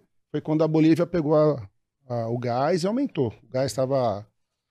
Vai, um real foi para três. GNV vem mais da Ficou muito Bolívia, né? próximo de, do preço da gasolina. Então ficou inviável. Na hora ele falou, vamos montar. Eu falei, não monta. Eu conheço isso aqui. Isso aqui é um processo de prostíbulo. Isso aqui vai dar errado. Se você montar a oficina, eu monto, vou fazer. Nós vamos quebrar. Não vai Passou a dar certo. mensagem que você tinha. Eu falei pra ele, falou, não vai dar certo. Fui lá com ele, não, o salão feito, falou, não monta. Mas você falou que ia montar. Eu falei, eu falei. Você demorou um ano e meio, tá pronto. Se você quiser, venho aqui. Vai dar errado, vai por mim, eu, eu tenho visão disso aqui. Ele falou, então tem uma igreja querendo alugar, eu vou alugar. Aluga pra igreja. Quando as coisas melhorarem, isso é 2007, ele alugou. 2011, tiraram a carreta dele, porque lá era o seguinte, era a carreta, sabe? é, postos de gasolina que vão cheio de cilindros, que nem vai entregar de GNV, vai cheio de cilindro de gás, põe a carreta, descarrega, no outro dia desce outra carreta e isso não é por tubulação. Ah, tubulação, é pela, carreta pela, pela mesmo. carreta mesmo. 2007 veio a crise, 8, 9, 2011. Ele tinha um outro projeto para montar uma outra oficina de instalação em, em Caraguá, que ele tinha um outro projeto para pegar de postos de gasolina. Porque se você montar um- uma, uma convertedora de gás de frente com um posto de gás, você faz bastante conversão. Então, essa situação que você não é transparente no nosso mercado, sobe, desce. Chegou uma hora que o gás estava no preço da gasolina. É, O pessoal começou a tirar os kit gás. Eu tirei tanto kit gás pela mão de obra que chegou uma hora e falei: não, não dá para tirar. Eu tinha muito. Tira, tira que eu não quero mais, não vale a pena. Chega- E a vistoria? Essa mata. Essa mata é muito ruim isso. Porque é o seguinte: imagina o, o motorista de táxi, as vans de escola, de, de escola. Vamos pensar no lado empresarial. O taxista tem que fazer uma vistoria, não tem anual? Uhum. A, a vistoria do, do, do taxista não serve para o GNV. Então ele já paga duas Paga vistorias. duas vistorias. A escolar é a mesma coisa. Paga ali bem mais para cá, tá muito longe. A escolar, a escolar é, é a mesma coisa. Acho que tem duas vistorias por ano. De Além segurança, de, segurança, tudo, né, uma coisa. no meio do ano, outra. E aí no, no, no ia tem do GNV. Aí chega no GNV, tem essa situação, mudou isso, mudou aquilo. Não precisa muito. Põe a câmera, agora é o negócio, a câmera na frente, câmera atrás, muda. é, Muda-se as coisas, que eu acho que é melhor. Mas no GNV muda-se de uma maneira. É, você e aí- nunca consegue falar, isso vai ser duradouro, isso vai É mudar. duradouro, Eu vou conseguir ganhar pela escala, ganhar dinheiro com aquilo. Mas É. você precisa de escala, mas você não consegue. Tem mudando e você quebra essa escala, né? É. Então, e a garantia das peças? Tem, né? A garantia sou Joe. Assim, hoje em dia a garantia é como qualquer outra peça. Eu compro peça MTE, quando o cara fala assim, mas quem você me garante? Eu, eu garanto é o seguinte, eu compro a peça da MTE, porque quando dá pau na peça, e pode dar, porque nós somos seres e todas as peças, eu ligo para a MTE e falo o que está acontecendo e cara, a pessoa me troca essa peça por uma outra e eu coloco e você vai sair feliz, eu saio feliz. Agora, se tem mesma peça da MTE, tem 10, para não falar, no mínimo 10 concorrentes da mesma peça com preços diferentes. Vamos dizer que da MTE tem 100, tem um que custa 200, tem outro que custa 50, ou de 20, tem um que custa 10. O cliente, quando vai comprar, ele compra o de 10, porque ele olha, olha que bonitinho. Uh, vazou, hein? Nossa, o Tony tá, te- tá arrancando meu ô, Tony, couro. sabe por que, que vazou? Porque saiu de 10. Não, de 10. Ó, eu perdi- Não, ele- esse é o culpado é o operacional. Aplicou a rosca errada. Ô, vou falar mal da minha. Não pode, não pode. Magoou, magoou, mas tem o de 10. Foi no seu exemplo. Sim, ah, sim. Então vai pegar a peça de 10, ele traz e fala assim: essa caneca é boa. Pô, lógico que é boa. Conheço o fabricante, isso, aquilo, outro. Muito bem. Mas tem outro que ele traz assim e fala: ó. E aí? Hum. Hum. Aí eu vou falar aqui no português. Presta, não sei, nunca usei. Mas você não sabe dizer? Não sei, já te falei que não sei, não sei, não usei. Quando usar, aí eu vou falar: se prestar, fica, se não prestar, não fica. Pronto. é simplicidade. Então, essa questão de, de valores e peça, tudo é, é complicadíssimo hoje. Ou seja, você não recomenda. Não, no o- Fringir o- dos Ovos, você recomenda o pessoal entrar no GNV hoje? Agora eu vou falar se, re- se interessa ou não. Aí tem essa matemática. Essa matemática funciona assim. Se vai colocar, ele tem que fazer uma matemática. Porque tem, eu não colocava gás por causa disso. Eu não consigo vender um produto que eu não, não acredite que vai fazer bem para você. Então vamos lá. Se você gastar 3 mil reais de combustível por mês, eu vou falar. Você vai colocar um produto, que é um GNV, que você já sabe, seja a marca que for, você põe a melhor. A média vai ser de 4 a 5 mil reais, hoje acho que está isso aí. Então você vai colocar 4, 5 mil reais. Você gasta 3 mil reais de gasolina. Então no primeiro mês você vai economizar em torno de mil a 1.500 reais.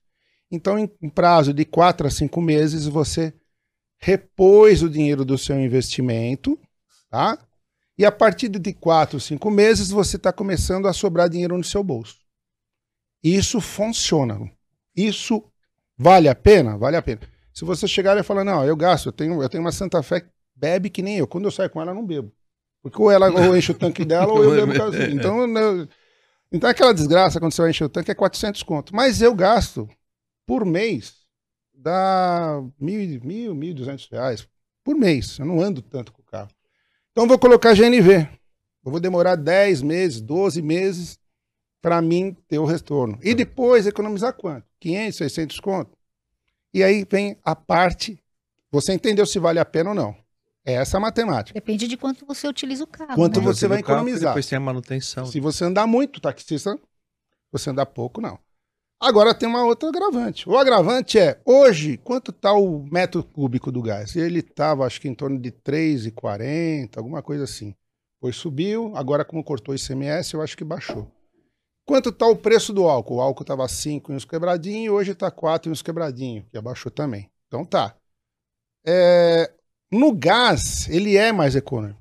Então, se você fizer um carro a gás, um carro a gasolina, se você fizer 10 km com litros, no gás você faz até mais, mas 10 é certeza. Aí vem a diferença do motorista. Motorista, eu fazia uma viagem com um amigo meu que a gente voava de paraglide, né? Você lembra disso aí? Nós ia daqui para Louveira, ele ia dirigindo, fazia 19 com litro, no Vector. Quando eu voltava, fazia 10. Mas eu preciso dizer que era o motorista, era o mesmo carro, mesma viagem. carro, mas- Então é o jeito de dirigir. Se você andar para economizar, tudo bem. Agora o preço do gás, quando ele chega ali hoje está 3 e ponto. Se ele for a 5 e a gasolina ficar 6, a matemática minha já não vira. Porque o equilíbrio é o gás está pelo menos a metade da gasolina. Aí você tem economia. Quando você vai para o álcool, não tem. O carro álcool hoje melhorou muito também, né? Mas Sim, eu vou sim. falar assim: a média de um carro álcool fazia de 7 a 10. Daí depende do motor, mas não vai fazer do- 12 talvez na estrada, alguma coisa assim. Então, quando você. Se ele fazer, fizer 12 no, no álcool, no gás você faz 14, 20. O gás combustível, na hora da queima, ele é melhor. Ele é pior em todos os aspectos, mas na este- estequiometria É, estequiometria ele é, é 14 por 1 na 14, gasolina, é no 14 por 8 um. por 2 no álcool 8, 9 e no álcool. gás é, é tipo 19, 20 por É um. 19 e 20 É uma um, né? coisa, por isso você tem que fazer redução do ar, tem que É. fazer o arrasto, jogar mais gás. E o motor fica mais quente ou não, em função do gás? Essa... Então, Porque, por exemplo, vem- o combustível quando entra no, no- na câmara, ele resfria um pouco o motor. É, O gás é a mesma coisa ou não? então. Aí vem o seguinte, existem algumas diferenças? Existe, tá? Mas o que que acontece? Hoje com injeção eletrônica de gás, de ANV, Ah, injetado, você controla ela lá. Mas você pode fazer um carro ser mais econômico. Vamos falar numa coisa de carburador que eu acho que a gente. Se eu pegar um- uma Brasília 1600 e colocar um carburador 1300, você anda? Anda. Anda até dentro de uma normalidade. Vai aquecer o motor? Vai aquecer o motor. Por quê? Na hora que o combustível entra na cabeça do pistão, a primeira coisa que ele faz é esfriar a cabeça do pistão. Então ele esfria, depois ele cria a compressão, queima, cria calor, tira energia e tudo mais. Se você joga menos combustível, a temperatura. Vai É? subir. Quando o gás é colocado, de uma certa maneira, ele faz quase, ele faz com alguma deficiência. Ele entra, ele esfria, só que aí o cliente ele quer o quê? Ele quer que o carro faça 10, não, ele quer que faça 15. Então, quando existia a possibilidade de você fazer uma regulagem mecânica, você ia lá e restringia o máximo, o carro ficava amarrado, mas ele Amarrado. falava assim, tudo bem, que é o carburador do carro 1300 numa Brasília 70, ah, eu quero economizar. Por esse motivo, se você deixar ele muito restringido, restringir demais a, a estequiometria do carro GNV, vai aquecer cabeçote. Mas olha, você vai ter que deixar muito. Hoje com injeção é mais Então difícil. já está mais controlado com a injeção. É, porque Entendi. depois que você fizer, e ela ainda continua pegando o sinal da sonda original, ele fica fazendo de tempo em tempo ajuste. Se bem que é de 2,5, desde meio. Essa é a 2.5, geração 5, que é, se chama, que é que tem esse controle, Esse continua usando a é sonda, é um bico injetor direitinho, É, tudo mais. solenoide.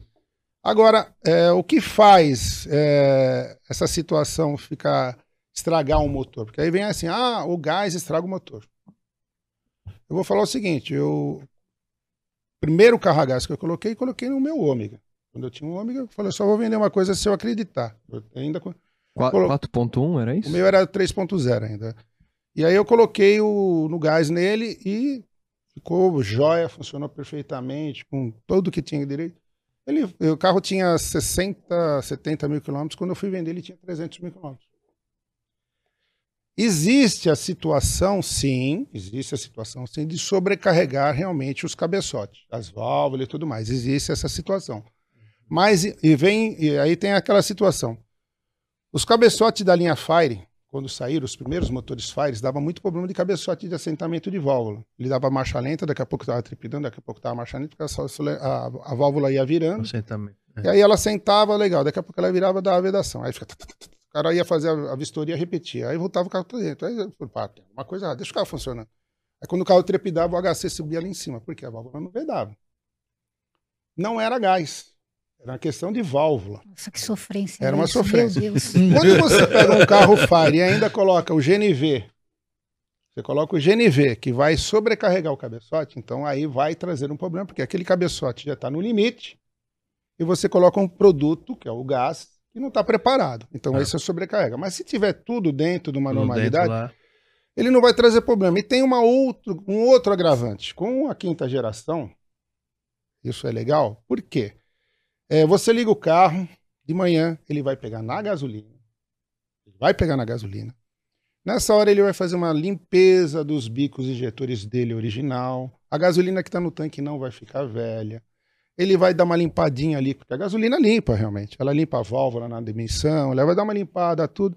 Quando o carro chegar na temperatura de 40, 60 graus, aí ele vai desligar um bico, ligar o do gás, nem, o cliente nem percebe que isso mudou. Então isso trouxe uma. Toda vez que você São desligar, dois bicos para cada cilindro?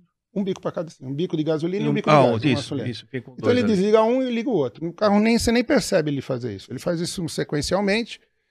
E o que que acontece? Nessa hora, ele está na temperatura ideal, funcionamento ideal, ele vai para o GNV. Você desligou o carro, você deu a partida, ele injeta gasolina, depois passa para o gás. Você não percebe mais. Já é assim, injeta gasolina. Então a quinta geração trouxe uma evolução no sistema, Ah, porque o que estragava era a gasolina velha no tanque. Isso. Nós já chegamos a conversar com isso. Né? Se você deixar uma gasolina. O que, que estraga no carro a álcool com partida frio? É a gasolina que foi A da partida, que gasolina negócio tá é uma velha já, laca, travanel reservatório tá uma mais. laca, né? Que negócio tá uma cola, né? Uma cola. Hoje, com o partida frio, é, com, com relé, com Um aquecedor, que nem diesel, maravilhoso, acabou os problemas. Isso, aí, É. isso é uma inovação para o carro a É. álcool. E tem a, a grande sacada deles também, isso aí.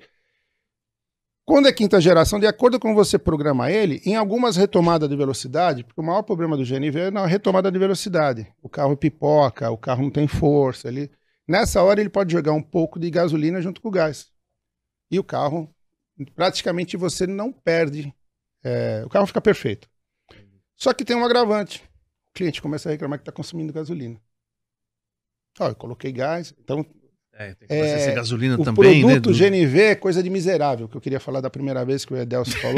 é coisa de miserável, o cara economiza centavos. Então o cara volta para reclamar, fala, mas é assim, amigo. Ah, mas eu não quero. Então aí você corta. Aí o que acontece? As antigas Topic, se lembra das Topics? Eu, É. sou- eu mexo com os carros chineses, você sabe como é que é.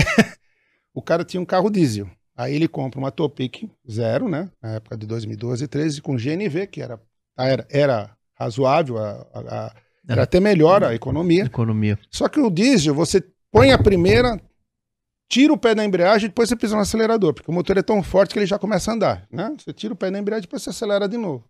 No carro a gasolina, você tem que pisar no acelerador e depois tirar o pé da embreagem. E se você vacilar, o carro vai para trás. No carro GNV, se você pisar demais, ele pá, pá, morre.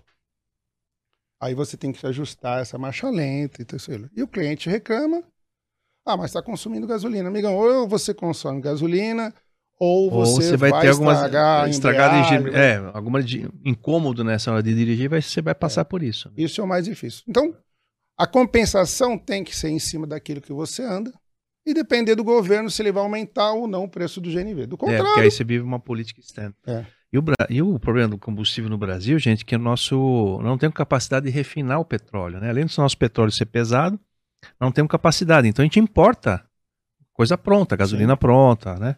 No caso do etanol, obviamente que não. Então, e aí é preço internacional, né? Não tem jeito de você fugir, né? E existem leis lá que você não pode. Tem, é uma lei esta- da- da- estatal que você não pode deixar de acompanhar o preço internacional. Isso é para questão de acionista, que é uma empresa que tem acionistas, tem outros donos, né? Então é uma discussão que não adianta. Ou vai mudar a lei ou vai É. aumentar o combustível, que é mundial esse processo, né? E a gente tem que importar. A gente exporta o petróleo bruto e importa- ali a gasolina. por causa da. Ah, e o GNV traz um problema grave, porque nós importamos muito da Bolívia. Né, Vem da Bolívia, né? né? Uma pelo- boa parte. Mas as nossas usinas, que aqui tem, nossas usinas, nossas. É, onde está fazendo A refinaria. né? refinaria, puxando o petróleo, vai. É. Aquele Ah, fogo que está jogando lá em cima, é, as plataformas, aquele fogo é gás. É gás, né? Tem que jogar o gás para fora, infelizmente. Poderíamos canalizar. Mas é, precisa ver se o investimento compensa pelo uso, Então, né? é, o que acontece é, É, o no seguinte. fim é conta comercial, né? Não adianta se compensa ou não, né? É. O, mudar um pouquinho. Você sempre teve a parte do carro chinês sempre teve presente com vocês, né? Na manutenção, né? Começa a história- Continua assim? Como é que tá? Como é que Isso aí foi o Geiso que empurrou nele. Não, não, não, não, não. Olha, eu vou te falar que foi assim, ó. Foi numa. Foi em 2004 foi a isso. Seni Alto, não foi aquela? É. A CN Alto foi, seu É. Érico lá da CN Alto. Mas olha o que acontece. Em 2004, eu acho que numa Automec, que foi lá. 2004, 2005. Não, Alzheimer aqui é meio. Mas é, eu me lembro que nós tivemos na, lá no- na Zona Norte, no pavilhão da Elise Regina, tá tendo uma palestra. Uhum. 2004. É mais ou menos isso aí. E me lembro que veio o pessoal da Amarelli e da Bosch também, mas mais uma da Amarelli. Olha, vocês não comprem peça chinesa, porque a peça chinesa vem com uma péssima qualidade e que isso vai trazer um problema para o nosso pátio industrial. Por isso que a nossa peça é isso, aquilo outro. Então vamos, vamos fortalecer a nossa peça né, nacional. Tá, tá bom. Eu também sempre usei peça nacional, gostava das peças nacional. Chega em 2006, acho que é cada dois anos que tem uma É, cada dois né? anos, né? Então vamos lá, que seja essa data aí. Se tiver errado, Sim. só muda. Mas é isso aí. No outro ano, vamos estamos lá. Eu tô lá de novo. Mesma palestra. Ah, isso, aquilo, outro. Eu tô do lado de um senhor que eu não me lembro o nome dele. O senhor levanta e fala assim: escuta, você aí. Você falou para na outra não usar bomba de combustível chinesa, peça chinesa. Hoje vem tudo da China. Vocês estão comprando tudo lá, isso, aquilo, outro. O que, que você me diz agora? Ah, você tem que ver que agora a nossa qualidade lá é melhor, porque nós implantamos lá isso, aquilo, outro. Ah, aí Não foi Nossa. o seu Nelson, não, né? não foi, mas é um cara muito parecido.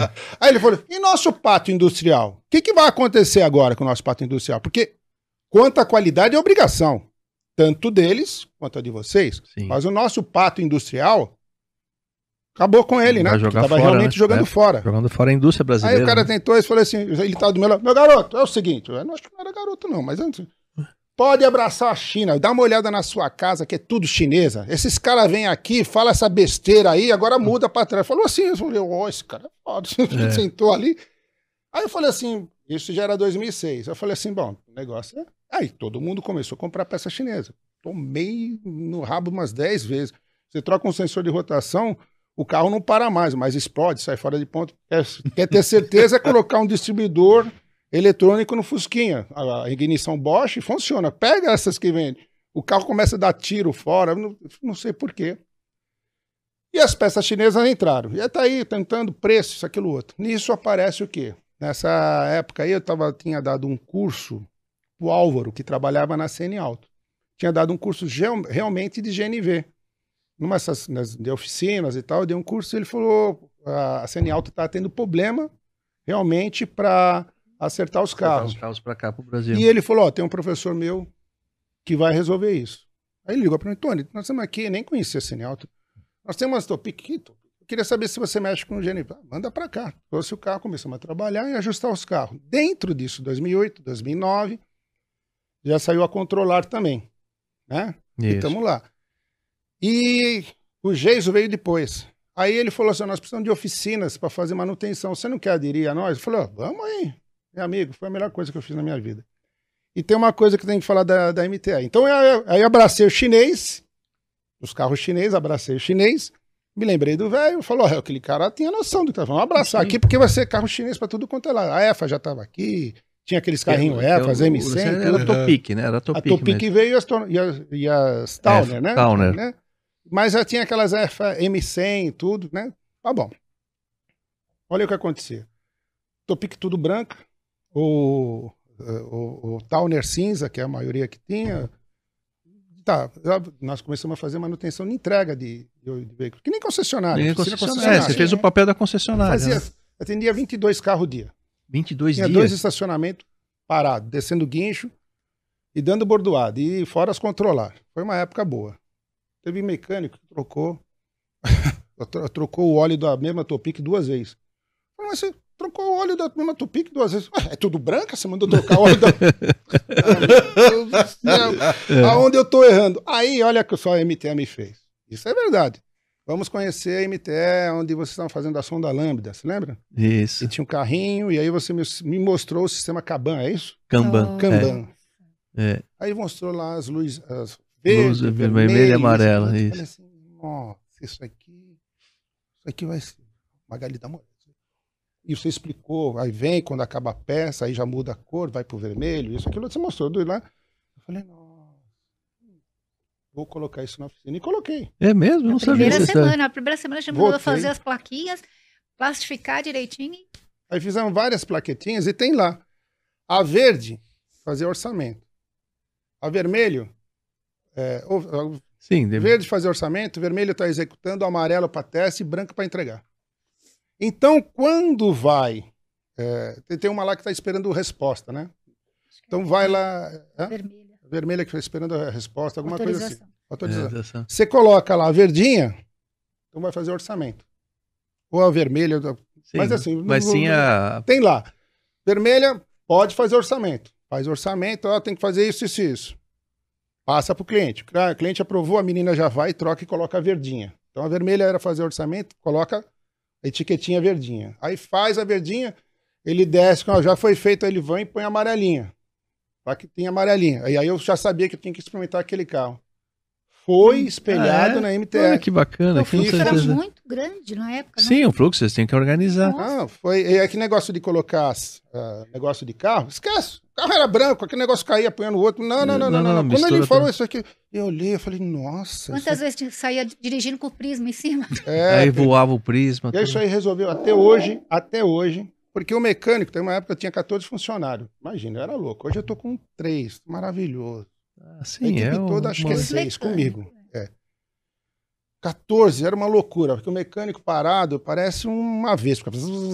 O que, eu posso fazer? O que, eu posso fazer? Não pode fazer, eu posso trocar. Não pode, tem que aprovar, meu amigo, veja Eu só. tá louco pra, pra pegar o O cara. cliente tem que aprovar. Mas eu tô parado, mas não é, porque se, é, o que acontece?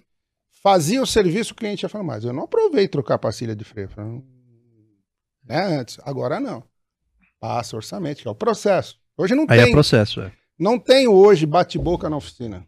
Não, tinha Ah. processo também na CN Alta. A gente trabalhava com o sistema da CN Alta. Sim. É. Você precisava esperar a aprovação Aprovação deles. deles, né, então você também, tinha né? que tirar aquele carro, Ó, colocar no um- pátio, pra depois colocar outro no lugar para trabalhar. É, É. e a CN Alta, ela foi uma empresa muito boa. Eu tenho dó. Do que Uma coisa eu vou aconteceu, né? falar. Podia. E era um carro que tinha demanda, né? Precisava, né?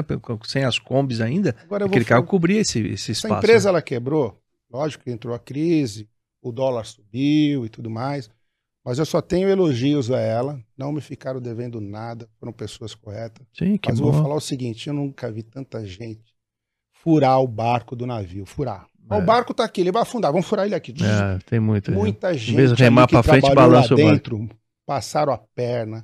Eu falei, não é possível. Uma vez eu sentei com um cara lá, fui lá para comprar. O Ge... Aí o Jesus já tava lá, o Érico também tava. Eles começaram a Jorge. organizar isso. Jorge. né? Jorge, Jorge, começaram começou a a O organizar. Jorge que levou o Geiso, não foi? É, Foi. alguma coisa assim. Mesmo Começaram a organizar, né? É. Porque veio. Aí eu falei assim, Jesus, tem um cara aí que coloca... colocaram um cara, um bambambam bam, bam do bambambam, que era da Toyota, que era da Honda, que era isso, aquilo outro, e colocou lá. Aí eu falei assim, tá, tem umas coisas erradas. É, nós precisamos falar com o cara. Marca um dia. Aí eu fui para Barueri. O que acontece? A bomba de combustível vem bomba, marcador, capa, bomba de combustível completa. A bomba de combustível custava 100 reais. E a boia, só a boia, a boia do combustível, 500. Eu falo dessa Nossa. situação específica. Aí fiquei lá com o jeito batendo papo. Ah, o cara vai te atender. Entendeu? Sentou na mesa. É o seguinte.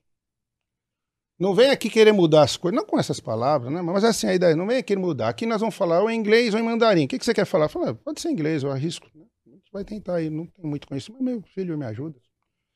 Esse negócio de pedir por peça, cebolinha, não, você tem que usar o Panther Number. Não, tudo bem, tá certo, isso aqui outro.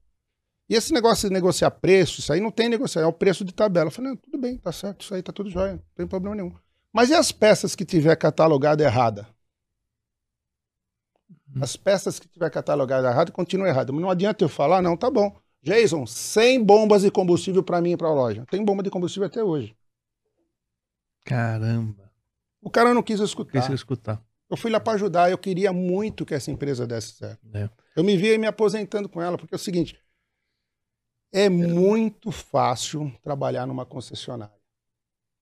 Monomarca. Uma fácil. monomarca. O Sandro que tá ali, ele fala assim, eu não sei como é que você consegue fazer tantos carros É, o Sandro Quadro, o doutor American Car, É. né? da Chrysler, né?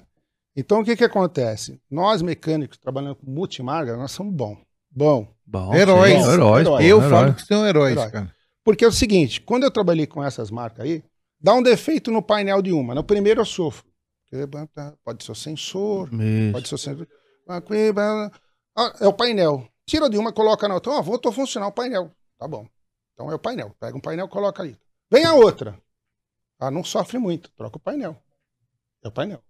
E vem uma leva de carro com aquele defeito. É, É, o defeito, às vezes, nasce, ele, é, Já vem ele, com ele defeito. contamina do outro. a, a, a barra de torção quebrava. Então ele já sabia que tinha uma leva, vai vir umas quatro ou cinco.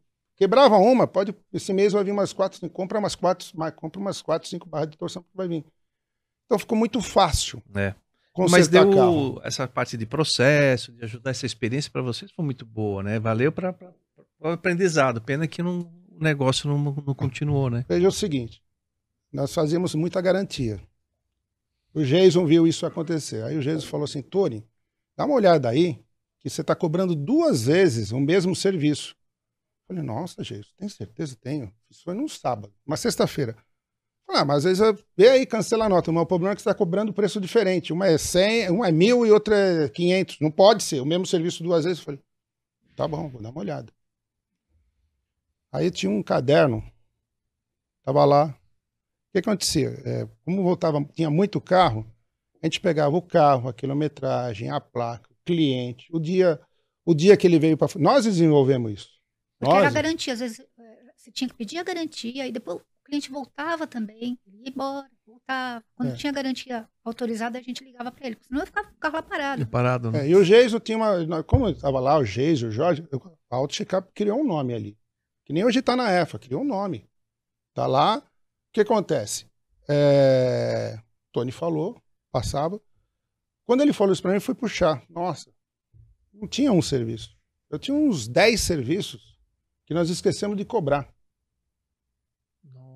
Fizemos, consertamos, entregamos o carro. E era tanto carro, esquecemos. Eu falei, vem cá, você esqueceu de tirar a nota fiscal. Porque quando. Ela falou, nossa. Né? Eu falei. um aprendizado. O fluxo era muito grande. Aí eu É muito conversei grande. com outro cliente, muito amigo E, meu. e não, tinha, não tinha pessoal qualificado para trabalhar. É. Hoje nós estamos com uma equipe que a gente observa a habilidade de cada um, aproveita isso tudo, mas naquela época não. A gente precisava de loucura. pessoas Uma para manobrar tudo aquilo. Ficar, grande é complicado, né? Porque você não tem estrutura. Tem uma menina lá que trabalha com a gente, é sempre acelerada. Aí ela falou, Magali, Magali, os caras estão querendo comprar isso, comprar aquilo, dá um trabalho, isso, aquilo, outro. Ah, lá, lá em cima as duas conversando. Ah, então vamos falar com o Tony, isso não dá para fazer. Como é que a gente vai comprar peça? Dá muito trabalho? É, além outro. de a gente instalar a peça, fazer a manutenção Garantia. dos nossos, das nossas garantias, tinha a venda de peças. Tinha, come- começou, Começou a- a procura de peças. Ah, o pessoal por procurando a telefone. Ah, por telefone. A gente não estava acostumado Como a uma fazer concessionária mesmo, Como né? Com- concessionária. completa, né? concessionária. Aí me chamam lá, um pátio cheio de carros, chegando, senta aqui, isso aqui, isso aqui. É, posso pensar? A gente volta a conversar. Já entendi o que vocês falaram. Porque começaram a pedir as peças. Às, às vezes o funcionário, em vez de te ajudar, ele te atrapalha, porque ele coloca fogo, e se você tiver meio fora disso, você fala, ah, mas... desper-" Aí che- chegamos de noite e falamos, se vão comprar peça, nós só precisamos comprar em quantidade. E Se ele quer para hoje, a gente tem que ver tipo de- quantos dias vai demorar. Ele paga a metade, nós vamos ganhar dinheiro. Nós colocamos o Sim, preço. é mais uma fonte de mais renda uma ali. fonte de renda. É a visão. E aí começamos a trabalhar com essa menina assim e foi indo. O carro chinês, ele me trouxe uma evolução. Eu coloquei isso na EFA agora, que nós somos parceiro EFA, da Rally, que é a Sherry também. Eu adoro carro chinês. Ah, eles estão ainda. Você está trabalhando nessa, nessa Tô, parte? não tá? parei. É. Deu muito trabalho para mudar. Eu fui para a Rally, que a Rally é Sherry, né? Maravilhoso. A Rally, quando a gente entrou, né? Que era, é, uma- era em tal, era no interior, não me lembro. É Venco, né? Era Venco. A firma mesmo chama, acho que Venco. Venco. É, Mexe com alimentação e começou a trazer Sim. é, de salto, não é isso? Acho que eles começaram, eles tinham, eles, eles foram os primeiros a trazer Sherry. Depois a Sherry veio aqui e fez as, começou a vender Vender, e fez a deixaram fábrica. a, a distribuição só de rally para eles. Um carro maravilhoso, bom, tudo. E começamos a trabalhar. Como nós já tínhamos a estrutura da, da CN Auto, nós incorporamos para eles. Os caras falaram, pô, esses caras são. Ganha até selinho da Rally, a melhor oficina da, da Zona Porque é um Norte. serviço rápido, né? É, A um serviço bom de manutenção, de agilidade, só você tem um. Essa organização foi maravilhosa porque é o seguinte: ah, eu quero trocar isso. Olha, isso aqui vai continuar andando assim, eu vou te pedir a garantia. Quando vir a canequinha, você vem aqui e a gente troca. Por enquanto você vai com ela vazando, tá bom? Tem algum problema? Não, não tem problema nenhum, vazando alguma bobeirinha lá. Então isso fez uma agilização. Tiramos, nós tiramos o quê? O gargalo de reclamação deles. Por quê? Você vai ser resolvido. Teve cliente que veio, bem, há pouco tempo agora a EFA veio um cara um, para trocar uma cinta de airbag de um ano atrás. A garantia já acabou, a peça estava aqui.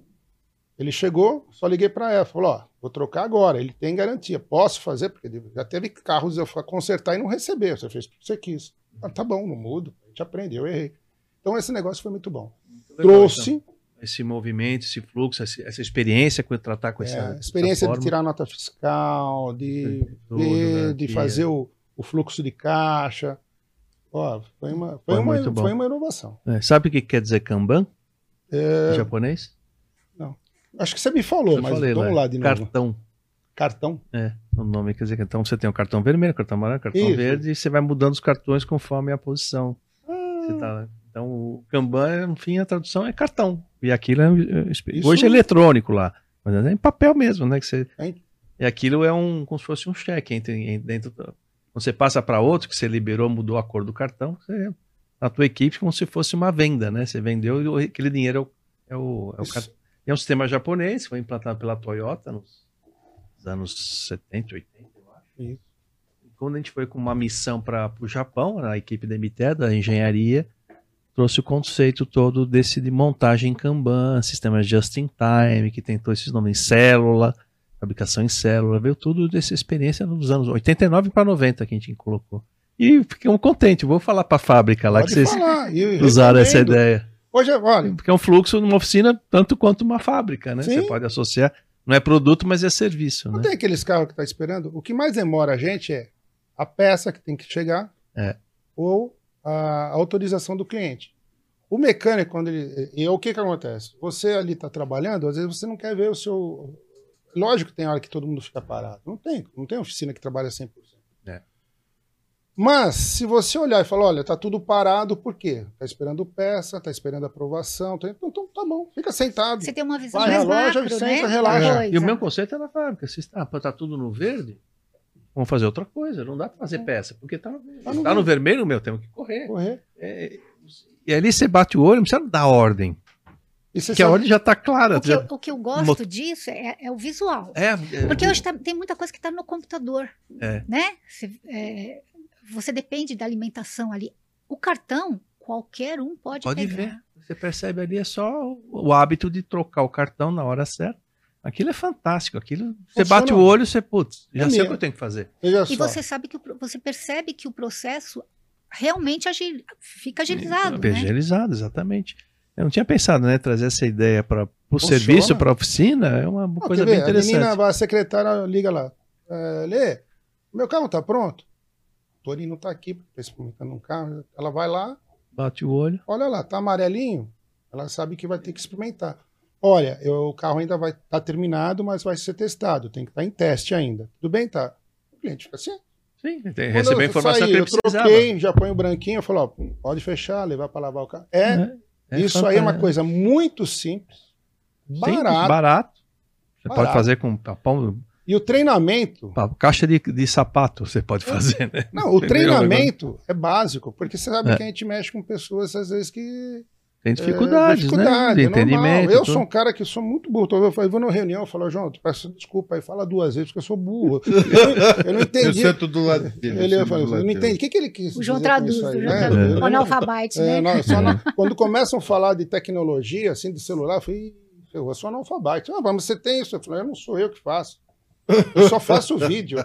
Eu vejo uma oportunidade, ó, vem aqui, filme isso aqui, é a É. menina que faz, elas aí. E essa questão de você ensinar os mecânicos, a sua oficina. Olha, posso falar, tá aí uma coisa que vocês podem fazer. Para tudo. É muito prático. É visual. É eu tenho um visual. problema que é visual. Se eu não. Eu vou, eu vou mexer no esquema elétrico. Se você não olhar o esquema elétrico, tem que olhar. Às vezes, o que, que eu faço? Eu imprimo papel, aí eu vou seguindo o papel, porque se você ficar olhando uma telinha, outra, outra, né? Eu imprimo 10 folhas, emendo elas. Eu, tenho, eu sou visual, coloco essa várias vezes na minha frente. Sim, Tem cada lá. um tem um sistema. Aí eu vou lá com o negócio. né? Sabe por quê? Eu, eu- quando eu fui trabalhar com eletrônica, eu tive a graça de ter um Luiz Loif na minha vida. Esse cara era uruguaio. O que, que ele falava assim? Tony, você tem certeza que teu pai gastou dinheiro com você para você virar um, ele- um eletrônico, um técnico? É. Eu tenho, eu- eu tenho dó do seu pai. Eu falei, por quê? Porque você é muito burro, ele falava. Eu falei, mas por que, que eu sou burro? Eu fazia programador de parissom, que é o antecessor ao computador. O programador de parissom é que faz essa garrafa aqui. Lá tem uma solenoide hidráulica, isso aqui sai uma mangueira, então aqui, dependendo de como vai ficar, aqui vai ficar muito plástico, aqui vai ficar fino demais. Então ele vai fazendo uma, uma sanfona na linguiça aqui, e ela vai fazer com que isso aqui fique por igual. E aí vem, tsh, porque antigamente as garrafas não eram assim tão fininhas. Eu fazia essa. E eu fazia 10 programador. Os 10 tinha problema. Ele demorava pra caramba. E o meu chefe meu, chamava Luiz Góes. Eu tenho o nome da, da- E o outro Luiz Loif. Eu era uma- o, o operacional. Esse Luiz Loif me xingou tantas vezes, mas tantas vezes. Eu falei, não é possível. Chegou um dia eu falei assim, Luiz, posso fazer um favor pra você? Pode. Faz o seguinte, me dá o esquema elétrico de todos, todos os Todas as placas. placas de vidas e o, o- o- me dá um equipamento funcionando. Ele falou, tá bom. Aí Ele me deu, fiz um fichário desse tamanho, que tinha cinco ou seis placas e tal. Eu falei assim, me dá uma semana para mim? Tô. Ele era o- falava em espanhol, eu dou tudo, não adiantar nada. Eu peguei o equipamento, em cada placa, em cada solda, em cada pino, eu coloquei no osciloscópio e fiz o sinal que ele fazia. Então, eu falei, começa com 0,5 volts, vai ter 4,5, 4,7, 4,5. Fazia o desenho, se era dente de serra, se era solenoidal, se ia voltar a cair. Eu fiz isso num- nele inteiro. Inteiro. Demorei uma semana, até 10 horas da noite, todinho, com gráfico, porque eu sou visual, eu sei, isso É. que demorou para me entender, eu sou Entendeu? visual. Começar uma maneira de aprendizado, né? Aí eu falei assim: agora vamos fazer uma palavra com você. Fala aí. Eu vou fazer 10, eu vou conferir os 10, depois que eu conferir os 10, eu te dou para você conferir. Hum, vai atrasar tudo, mas. Aí eu peguei, fiz, conferi, errava pra caramba. Errei pra cacete. Aí eu falei, nossa, você é burro mesmo. Como é que você solda? É pra soldar no 11 e soldou no 12. Você não viu? Realmente errava demais, mas aí eu consertei todos eles, entreguei o aparelho, ele conferiu, ainda tinha um que teve um defeitozinho, mas falou: ah, isso aqui era mau contato. Mas como é que você ficou? Você era tão burro? O que aconteceu? Eu falei: agora eu vou fazer isso. E aí, quando ia fazer manutenção nas, nas, nas- indústrias, né? As máquinas paravam, é, ia o meu, meu chefe. Ele não era meu, ele era um- acima do meu chefe. E aí, meu chefe, uma vez eu fui com ele, esse Luiz, não fui com o meu chefe, fui com o Luiz. Uruguaio, né? Isso foi com o É. Uruguaio. Aí eu fui com ele, e quando eu fui, o que eu fiz? Peguei todas as placas, peguei um, um programador novo, pus no carro, com chicote novo, e fui para a empresa. Quando chegou na empresa, ele começou a fazer assim, falei, não, para, Luiz, para, Luiz, para. para. Tirei um, coloquei o outro, ligou, faz funcionar. Funcionou e falou assim, você tem razão? Mesmo, vamos levar. Levou trouxe o aparelho que era novo, que estava na garantia. Dali em diante, Só o nosso sistema de. Aí quando eu ia fazer manutenção, acho que eu já sabia, aí, meu chefe, aí foi a coisa, né? Comecei, eu, eu superei a expectativa dele. Então ele não conversava mais com o meu chefe, conversava direto comigo. Aí eu tinha 19 para 20 anos, eu chegava na segunda-feira, tinha que passar na centro de higiene, comprar produto, chegava meio-dia, e na sexta-feira, três, quatro horas, saía para pegar ela. Fiquei folgado. Sim, e, esse- e esse cara, que era o Luiz, eu falei, "Ô, vai fazer manutenção, então lugar ia mandar o meu chefe, o Luiz. Não, não, não, não manda o Luiz. Não manda o Luiz.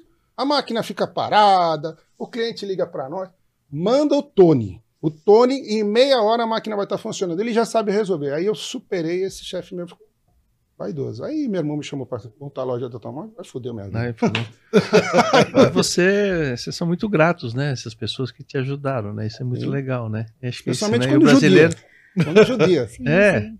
Silvinho a- falou A muito. é na gratidão, dor- né? Isso é é uma amor, é dor, A gente né? tem que ter gratidão na Você vida, né? conhece a Tony? história do Silvinho? Eu conto- eu não sei se ele contou aqui, né? O Silvinho foi aluno meu, lá ele teve uma época que tinha fila para fazer é, lá no Senai fazer o curso comigo. Mas por quê? Não é que eu sou, não tem nada de ser bom, mas é que era a linguagem da mecânica. Eu sou mecânico, fa- falava o que estava acontecendo. E o Silvinho acabou virando um aluno, fez algumas vezes. Minha irmã também trabalhava na, na secretaria lá. Falou: tem um aluno aí. Ele falou Ele já veio umas 10 vezes Ele aqui. comentou isso. aí. E não dá. Você já tem uma turma de 16, mas ele quer fazer esse curso com você, põe ele. Aí depois fizemos, aí virou amigo. A amizade começa assim. Quando a pessoa começa a querer levar vantagem, não é um bom amigo. Mas ele não. Me trouxe um carro, na, na, um Santana. Falei, você vai consertar junto comigo. Aí começamos lá, consertamos. Eu cobrei um pedaço menor para ele cobrar mais. E foi ali que começou a amizade. E aí ele falou, vai conhecer a oficina. Fui lá conhecer a oficina do Silvinho. Era o banheiro conjugado com o laboratório, ele de chinelão, macacão, mecânico tradicional. aí eu olhei, olhei, assim, aí pá, Raiz. tradicional. Aí ele começou, mas Silvinho, É. aí ele começou a participar dos grupos, foi na primeira reunião, fez a reunião, gostou, foi melhorando. Foi melhorando, melhorando. Um dia ele me chama para ver a oficina dele. Vocês têm ideia de como. Já foram na oficina dele, né? Ele Eu lembro dessa história. Vai, Conta, conta, conta. Aí eu vou lá na oficina do Silvio. Vem cá, que olha, tô lá construindo a minha oficina.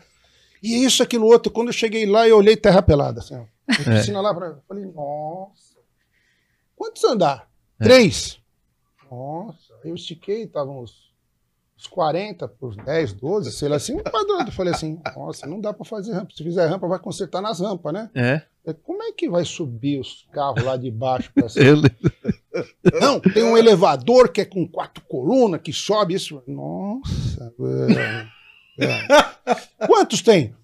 O de um cara e o meu. Tem dois só. No Brasil só tem dois. O dele e o Meu do Deus, cara. Aí eu é falei assim. totalmente doido. Mas né? como é que vai ser? Ah, não, é assim, aqui vai ser. Lá embaixo vai ser o re- refeitório, depois isso aqui. Olha o sonho. né? Ele falou, e os Sonho. caras trabalhando em terra pelada, com aquelas escadas assim, trazendo as coisas. Trazendo falei os assim, "Ahn, como é que- Serra pelada, se quiser. É, né? serra pelada, Caiu- serra é, pelada, é. Serra pelada. de, de, de caça- Sim, os Não, caras aquele negócio lá pra baixo, assim. Aí eu falei assim, bom, se você, ele tinha tudo na Tudo cabeça. na eu falei, cabeça, então, então vamos beber e festejar, porque já que tô aqui, fui lá bebi com ele, festejei. É. Ah, Cheguei em casa, bêbado, Magali, tem alguma coisa, eu não, eu não consegui. É louco. Eu não consegui falar pra ele que não vai dar certo. É. Não vai dar certo. Eu lembro que você contou assim, você falou, Sim, você tá louco? É um barranco, como é que você vai construir uma, uma, uma oficina num barranco? Você tem que manobrar carro, tudo. E Mas até ele- hoje tá assim, né? Tá até, Até hoje, assim, assim, funcionou. funcionou. E aí, e aí é umas coisas assim, né? É, ao dia da inauguração, vai inaugurar, fez uma festa, chegou lá, já estava no grupo do GT3. né? Aí eu cheguei nele e falei assim: tem um problema. Qual o problema? Ficou pequeno. Como ficou pequeno? É. Eu fazia quatro, cinco carros na, na garagem dele, que era um atrás do outro. Aqui eu tenho lugar para fazer 15, 20. Embaixo cabe bastante carro. Você vai ver. Um amigo meu falou isso para mim lá atrás, então eu sou obrigado a falar para você. Hoje É. tem um monte de carro na rua. É, Ah, graças exatamente, a Deus, graças né? a Deus, né? A Mas o oficina- Silvinho é um, é um, é um case de sucesso. É, ah, muito sozinho é muito querido, muito amigo, ele falou de você também, né? Quando ele faz algumas É. coisas. Antigamente, Ele tem uma referência bacana contigo, né? brigava Como... com ele, mas a gente briga de. Briga, é, não, briga. briga.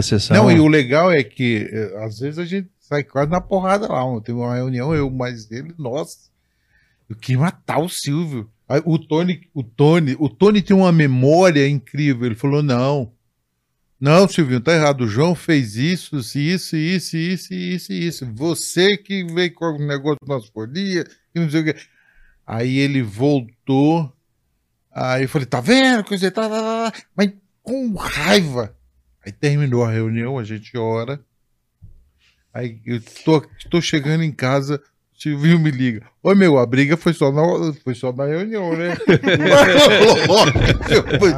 É incrível. Mas essa Silvinho, é. vontade dele, às vezes ele entra, ele vem sempre, mas é uma pessoa de coração maravilhoso, Ah, né? tem um- Isso é- tem uma um- coisa. Essa relação, essa coisa que aconteceu com o Sandro também, com os dois, também é muito bacana, né? Então, a Não, os- gente fica feliz. Você tem pessoas sempre pessoas boas, né? Isso Gente, que é muito legal. Ó, Ó. Alfredo, Oi. a gente não pode esquecer de agradecer a Magali. Ela, ela, ela adiou uma cirurgia pra poder É, vir com a gente aqui. aqui, é. Prazer. E Foi daí, muito obrigado, Muito muito tá? obrigado. Que honra, comentei que com honra, você- que honra, que honra. Na cirurgia né, que você vai fazer, e deu pra adiantar? Não, não adiar? Não deu pra. Não, Não, deu. Tranquilo. Tranquilo mesmo? Como É a verdade. gente ia viajar, eu prorroguei, né? Ah, tá. E... Mas deu tudo certo.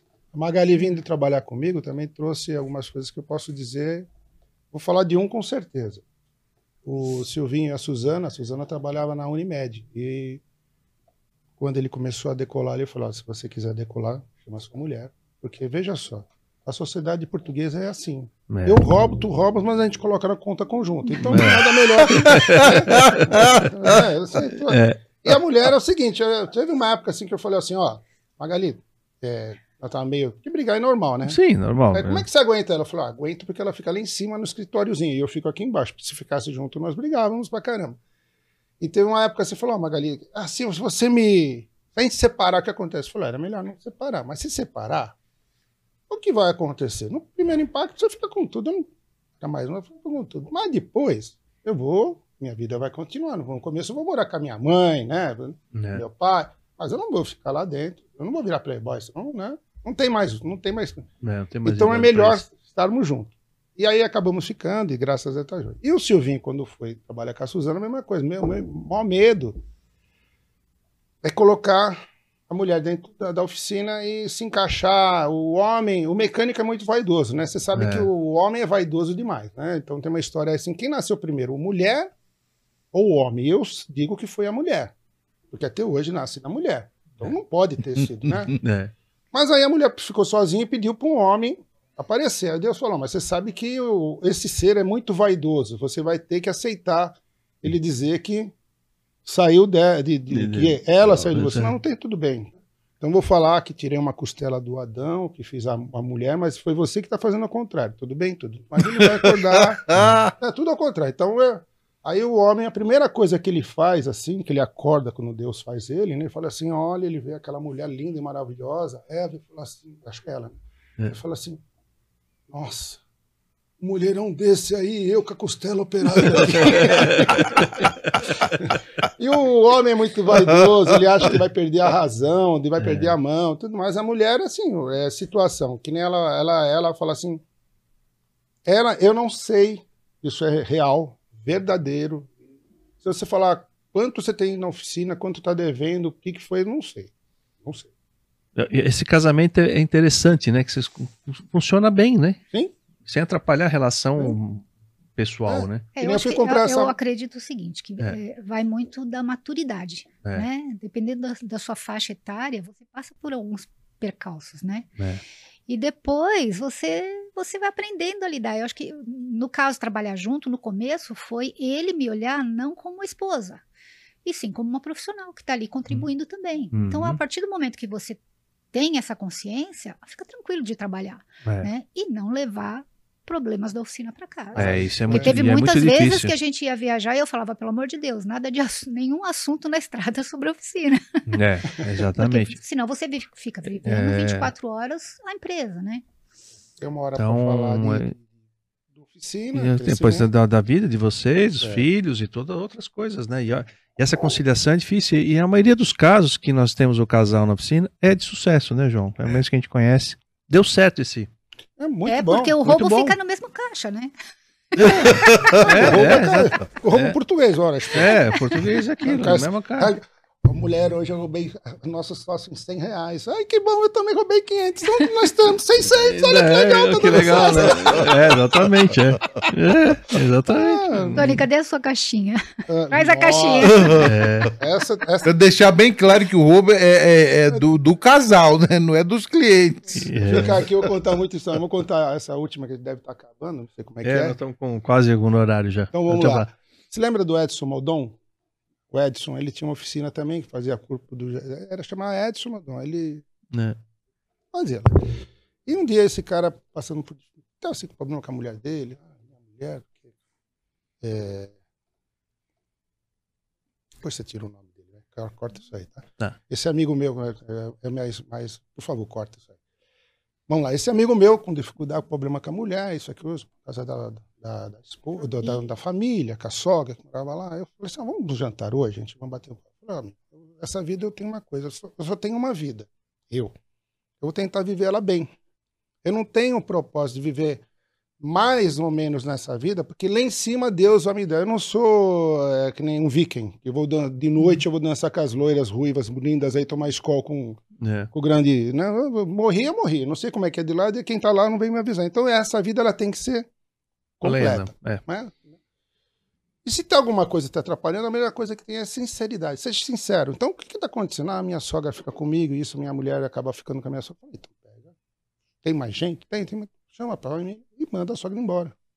Manda ficar com um mês, dois. Divide você- um pouquinho, né? Divide. Divide um pouco. Ah, mas se eu fizer isso, a minha mulher vai ficar chateada comigo. Então você sai com a sua mulher e fala com ela que seria meu para vocês dois, isso, aquilo, outro. Ah, mas quando eu falo isso, ela fica magoada tal. Ah, então você aceita a A situação A situação. vive ah, mas desse isso me jeito. incomoda. Eu falei assim, dá licença, deixa eu, deixa eu ir no banheiro. Fui no banheiro, liguei pra Magali, falei, Magali, liga pra mim daqui cinco minutos, eu não aguento mais esse cara. Esse cara quer sofrer, eu não tô afim de ficar com gente com sofrência. Não tem, não tem solução. Você tem que ter uma solução. Você tá sofrendo, tira da frente. Tira Uhum. da frente. Vê o que você pode fazer. Fala, eu posso ir até aqui. Mais que isso, eu não vou. Seja rápido, exato. Porque não adianta você ficar carregando aí o dia que a sogra morre, você fala, graças a Deus, minha sogra morreu. Não, não É, não é por aí, agora eu né? vou viver. Não, já passou. Então, era muito difícil conversar com ele de oficina, seja o que for, aquele cara que fica carregando o mundo nas costas. Falei, não, Magali, liga pra mim. Aí eu fui lá, sentei com ele, daqui a pouco, Magali, não, tudo bem. Ah, ah puto, ó, vamos ter que ir embora, porque minha mulher tá me ligando, minha filha, alguma coisa. Mentira, desgramada. De vez em quando tem que mentir, é uma... Aí eu vou pagar a conta. Deixa que eu pagar a conta. Não, eu quero pagar. Não, deixa eu pagar a conta. Sair com você, eu vou pagar a conta. Vou fazer alguma coisa de bom pra esse cara. Não é possível. É. Pelo menos eu pagar a conta. Aí eu vou abrir minha carteira. Ué, tinha dinheiro aqui. E não tem dinheiro. O que aconteceu? Alguém me roubou na oficina, porque a carteira fica lá jogada. Ah, só tem um, um dinheiro reserva. Tem sempre uma, É. uma notinha de 50, 100 conto guardando. Na hora que eu vou lá, nossa, me, me rapelaram tudo. E isso, o meu amigo, tá, não, deixa que eu pago isso aqui. Não, pelo amor de Deus, eu vou pagar essa coisa. Bom, vai daqui, vai dali. Eu falei, bom, não tem dinheiro, não tem. Ah, tem um cheque. Aí falei, só falta não ter roubado o cheque também. Quando viram, ah, tem um cheque. Eu fiz, na época do cheque. Fiz o cheque, paguei a conta, né? Eu tá, despedi dele, cheguei, na- cheguei na, na, na casa, Magali, pagar a conta, passei uma vergonha, não tinha dinheiro, me roubaram, me roubaram na oficina. Amanhã eu vou chegar, eu vou matar, eu vou matar todo mundo, eu vou É. pendurar de cabeça para baixo. Aí eu começo a ver assim.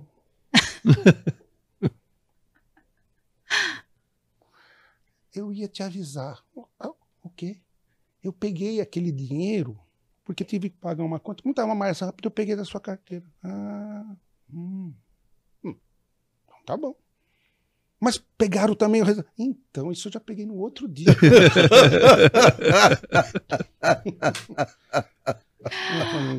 É, um dia ela me chama para fazer a coisa. É muita história. É muito... Isso aqui não, fica não. o dia todo. Mas é legal isso. Acho que isso é uma Ela coisa me que chama lá funciona em bem. cima assim e falou: Ó, não precisamos conversar. Quando vai? Ah, vamos conversar.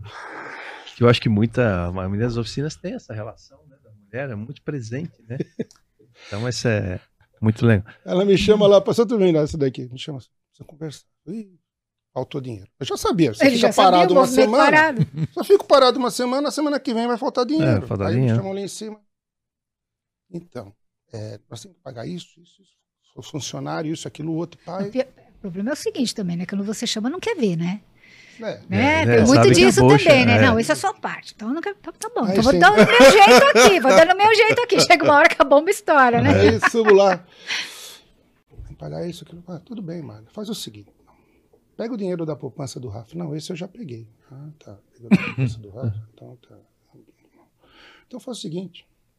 Pega o dinheiro da poupança da minha mãe, depois a gente devolve para ela. A gente pega, esse negócio pega, você paga 10 e devolve 11, né? Sim. Faz um financiamento que é o que o GOI faz hoje, a gente se ajuda, isso é muito bom, É. salutar para todo mundo. Então, da sua mãe já foi também. Falei, puta, mano, não tem, não tem nem reserva, não acabou tudo. Os cartões já antecipei tudo. Nossa senhora, tá quebrado. É, não sei o que aconteceu. Falei, ó, eu tinha acabado de me aposentar e tinha recebido, acho que um, um valor, 10, 15 mil, 20 mil, alguma coisa assim, que tava lá no. Tava lá. Ah, faz o seguinte, Pega aquele dinheiro que é da minha aposentadoria e coloca. Não, esse foi o primeiro. Eu falei, porra, mas. Ele só falou, você me chamou pra dizer que nós estamos falidos? Porra, mas não é possível. Você- Aí, sabe o que aconteceu? Ele começou a sair, mandar todo aqueles pendurados nas costas, sabe? Mandou todo mundo embora. Falei, ah, agora sim, né? Não, Aí deu uma- uma eu chacoalhada, desci né? aí, Tem um italianão, chega assim, ó, patrão, tira o dinheirinho do bolso aí que você traz. Eu falei assim, tô te atrapalhando, não tô? Eu acho que eu tô te atrapalhando. Vem comigo. Aí eu cheguei, Magali, esse é o primeiro, pode mandar embora. Manda embora sem direito, sem nada. Manda procurar os direitos. Vai, depois nós vamos resolver. Não, ela pagou dos direitos dele. Mas depois me colocou no pau do mesmo jeito. É. Ah, isso é normal. Mas isso é. Mano, tem Sim, negócio. coisas de. Toma atitude, não tinha né? jeito. Não tinha Sabe, jeito. sabe como é o espanholzinho, né? É do jeito dele, né? É. Então ele contratou dois lá sem registro, sem nada. Eu falei, Tony, Vai dar problema. não é assim, né? Vamos se resguardar. Mas eu vamos... precisava. Um era pedido Não, da eu- polícia, e o não, outro era o pai. E ele com necessidade de mão de obra, né? Não, Precisava. É, um era É, pedido mas da aí polícia. no então- começo é bom, mas depois, né? Dá uma Não, E eu ainda falava pra ele várias vezes: vamos, vamos tirar esse aqui, não dá? Não, mas ele me faz um negócio assim. Tá bom, então vamos ficar mais um pouco, Tony. Mas manda ele trazer a carteira pra mim. que Nunca trazia a carteira, né? Aí, até o belo dia que você falou: não, não quero ficar mais com essas coisas ruins aqui, vamos É. tirar fora. Sabe que uma coisa que É, vale a é pena, uma pra- coisa- só terminar? O Sebrae, todo mundo ensina a gente a crescer. Investir, comprar, comprar equipamento, financiamento, tal, contratar mais gente. Ninguém sabe ensinar você retroagir. E isso eu vou falar com muito conhecimento. Você vai mandar um funcionário embora, ele tem uma. Nem o Robson, tinha quase 40 mil reais para pagar ele, isso, aquilo, outro. O tio dele, que tinha quase uns 30. E você já está quebrado porque você não tem condições, porque a firma já está quebrando. Ninguém te ensina como fazer isso. Agora eu vou falar uma coisa bem legal. Fui uma vez no Sebrae, ela falou assim: quanto esse funcionário ganha? Ah, ele ganha quase uns dois e meio, três mil reais. Vai acabar em dois minutos. Manda ele embora. Faz um acordo com ele, paga o que tem que pagar de lei de emergencial. E ajudou muito também esse, eh, esses acertos, acordos de, de- né? E você fala que você pode pagar em 10 vezes. Se ele aceitar, você senta aí e fala assim: ó, eu vou te pagar em 10 vezes, 30 mil, 3 mil por mês. Ou você entra com ação e quando vir lá eu vou pagar você o que estiver te devendo, que eu estou te devendo 30 mil, pode ser um pouco mais. Ou, em última instância, você vai no banco e pega 30 mil por mês e dilui em algumas prestações que fica o salário dele. O que, que eu quero dizer com isso? Às vezes a gente, o cliente, o, o dono da empresa tem que se desfazer de um funcionário porque ele deixou de ser efici- eficiente e aí você não tem dinheiro para arcar com aquilo. E você vai ficando, ele vai, Vai ficando ficando e e vai você não aumentando resolve. aquela. Essa situação que eu quero falar é o seguinte, ó. Se você tem que desfazer, ou faz um acordo, paga em 10 vezes, porque às vezes o salário dele é que você deixa de aumentar, ele sai voando, ele tem. Tem ele já não, não é mais interessante para os dois Pode ser o último em outro lugar É? e você resolve, tira um. Isso é, ninguém fez. É. Ninguém fez, ninguém falou. Ninguém Essa menina falou, eu falei assim, "Ué?" aí voltei para casa, falei, Magali, nós vamos resolver o problema da oficina e vai ser um por ano. Porque eu tenho, tenho funcionário, ainda tenho funcionário lá. Tem um funcionário, o Robson, entrou comigo com 16 anos. Saiu com 30 e lá vai fumar. Eu que dei o primeiro carro para ele. E quando você vai se desfazer, se bem que ele foi maravilhoso, nós fizemos uma, ele tinha uma visão Diferente, de, de- muda, de né? pai comigo e eu É. como filho com ele. Sim, né? ele foi a gente se via como também. pai Sim, e claro, filho, né? claro. Mas na hora de fazer, ele já tinha o caminho, ele mexe com carro de corrida e não serve na minha oficina. Eu tava atrapalhando ele, ele me atrapalhando, querendo me ajudar. Então, ó, não tá dando certo. E o dinheiro envolve. É. Então, às vezes, a gente tem que se endividar para voltar para trás, dar um passo Dá um para passo trás. para trás, Isso é tem que ser importante. rápido. Tem que E ser foi, rápido. essa menina foi O- do Sebrae, Tony? É, e o Ela- Sebrae tem essa função, né? De É. dar essa ajuda, Ela essas falou o seguinte: você, você, você tem que reduzir o seu, o seu, Seu custo o fixo. seu custo né? fixo. Você tem que reduzir. Uhum. 14 funcionários para mandar embora não dá. Você tem que reduzir. Por onde você vai começar? O mais Exatamente. barato. O mais barato você manda ele já não tem problema. Mas o mais caro é que tá te quebrando mais, não é isso? É. E ele também, às vezes, não é funcional. Com, ela deu assim, ó, vai nessas ações, dilui isso em legal 10 isso, né? vezes, né? Dilui em 10 vezes, ou pega um financiamento no banco para você quitar ele. Na hora que der, você entra, pega um dinheiro no banco, você ainda não tá com o nome sujo. Né? Você não tá negativado. Então É. você tem ainda como se. E o que que acontece? O salário dele, que você ficaria 10 meses, é praticamente o que você paga a ele. Aí você paga o financiamento. Né? É, meio, lo- é meio, É. meio lógico Mas é e legal dessa ilógico, orientação. mas é funcionando. Isso vale Muito a legal, Só pra muito gente legal. fechar aqui, dá um recadinho final de vocês dois, para quem está ouvindo, o reparador, o que, que, o que você gostaria de falar para a gente. Então, estamos no horáriozinho, vamos ter que encerrar mesmo. Assim que você quer deixar de legado uma informação, uma mensagem. Eu À vou vontade. falar uma mensagem aqui que Tu. eu e o Silvinho escutamos lá na Delphi. Pode se falar. Claro, claro. Tem um cara que chama, nós colocamos o apelido dele de Bertioga. Nós estávamos fazendo curso lá na Delphi e esse cara chegou em mim e falou, foi o cara, primeiro cara que falou de Empretec, eu fiz, né? E ele falou, ó, vocês estão correndo atrás do cliente. O dia que vocês deixarem o cliente vir at- atrás de vocês, vocês vão ganhar dinheiro. Tudo que ele contou a história dele e tal. Hoje eu posso dizer exatamente, não é que a gente tem que abandonar os clientes, tanto é que eu falei que eu faço vídeo e tudo mais. Mas às vezes o cliente entra na sua oficina, você está tão desesperado, está dizendo assim, estou desesperado. E em vez de você ganhar dinheiro, ou em, em vez de você consertar o carro e ser prazeroso, deixa de ser prazeroso. Hoje eu estou falando uma coisa que assim, eu estou trabalhando com muito prazer na oficina, muito tranquilo. É, os clientes, a transparência de falar, não enrolar, isso ajudou muito. Então é, você tem que ter amor no que faz, mas é lógico, também tem que sobrar lucro. Ninguém vive e com uma sócia que rouba depois, mas coloca no caixa. né? Agora essa é a minha visão. Trabalhar com prazer. Agora Magali. Bom, a minha mensagem, como não podia deixar de ser, é para as mulheres, né? Sim, é Para isso quem aí. trabalha junto com, com os seus maridos, é, sejam imparciais, né? Saibam qual é o, sua- o seu papel dentro daquela empresa. Porque por, por mais que eles tenham é, fundado aquela empresa, você tem o seu papel lá. Então, conheça o seu papel e saiba é, contribuir para que os dois cresçam. Eu acho que nessa situação vai ser bom para os dois, vai ser bom para a família. E também não pensem só no trabalho. Tenham uma vida à parte, passeiem, se tiver, eh, saiam, namorem bastante, né? Porque isso faz parte também, Se- E bom, né? com certeza. É, Tá olhando para Magali, é, é, sempre a gente olha as outras parceiras, né? Porque em todos os nossos eventos sempre tá a Magali, a É, Isabel e a Suzana. é, isso Então, é muito um legal. beijo você- para Suzana, É, para pra Isabel também. Isabel, É, né? Magali, obrigado. Obrigado mesmo. Te amo, você sabe disso, né? É. Ó, Ó. É. Agora eu tô velhinho. É, velhinho não mesmo. é? Você É também amigo, ah, né? Também, né? Mas, Mas- gente, olha, valeu muito. Muita dica, muita informação para você, reparador, né, João? Muito obrigado. Legal, Essa história de legal. sucesso de vocês dois. É, agradecer a amizade de vocês sempre, né? Muito obrigado mesmo e parabéns pelo trabalho de vocês, a vida de vocês. Muito legal, viu? Muito obrigado. Eu agradeço a MTE também, Tá. de estar sempre parceira com a gente. Foi uma das primeiras que participou do nosso uniforme, ajudou a gente lá com o uniforme. Numa época É. a gente usava Eu, é, eu lembro quando, camisetas lá. é, lembro quando você mexeu no logo, ficou fantástico. Isso. Lembra do check-up, é um logo é, logotipia, né? Que você se preocupada sempre com isso, né? Então conte com a gente sempre, tá Sim. bom? é isso mesmo. Muito obrigado. Bom, amigo reparador, muito obrigado mais uma vez. Você está aqui acompanhando com a gente. É, não deixe de se dar um gostei ou não gostei nesse vídeo, sugestões de temas, né, de convidados, por favor, fiquem à vontade. Se inscreva no nosso canal, que é muito legal. E agradecer a vocês, desejar um saúde e sucesso para todos. Deus abençoe a todos. Obrigado, João. Um grande abraço e obrigado e até a próxima.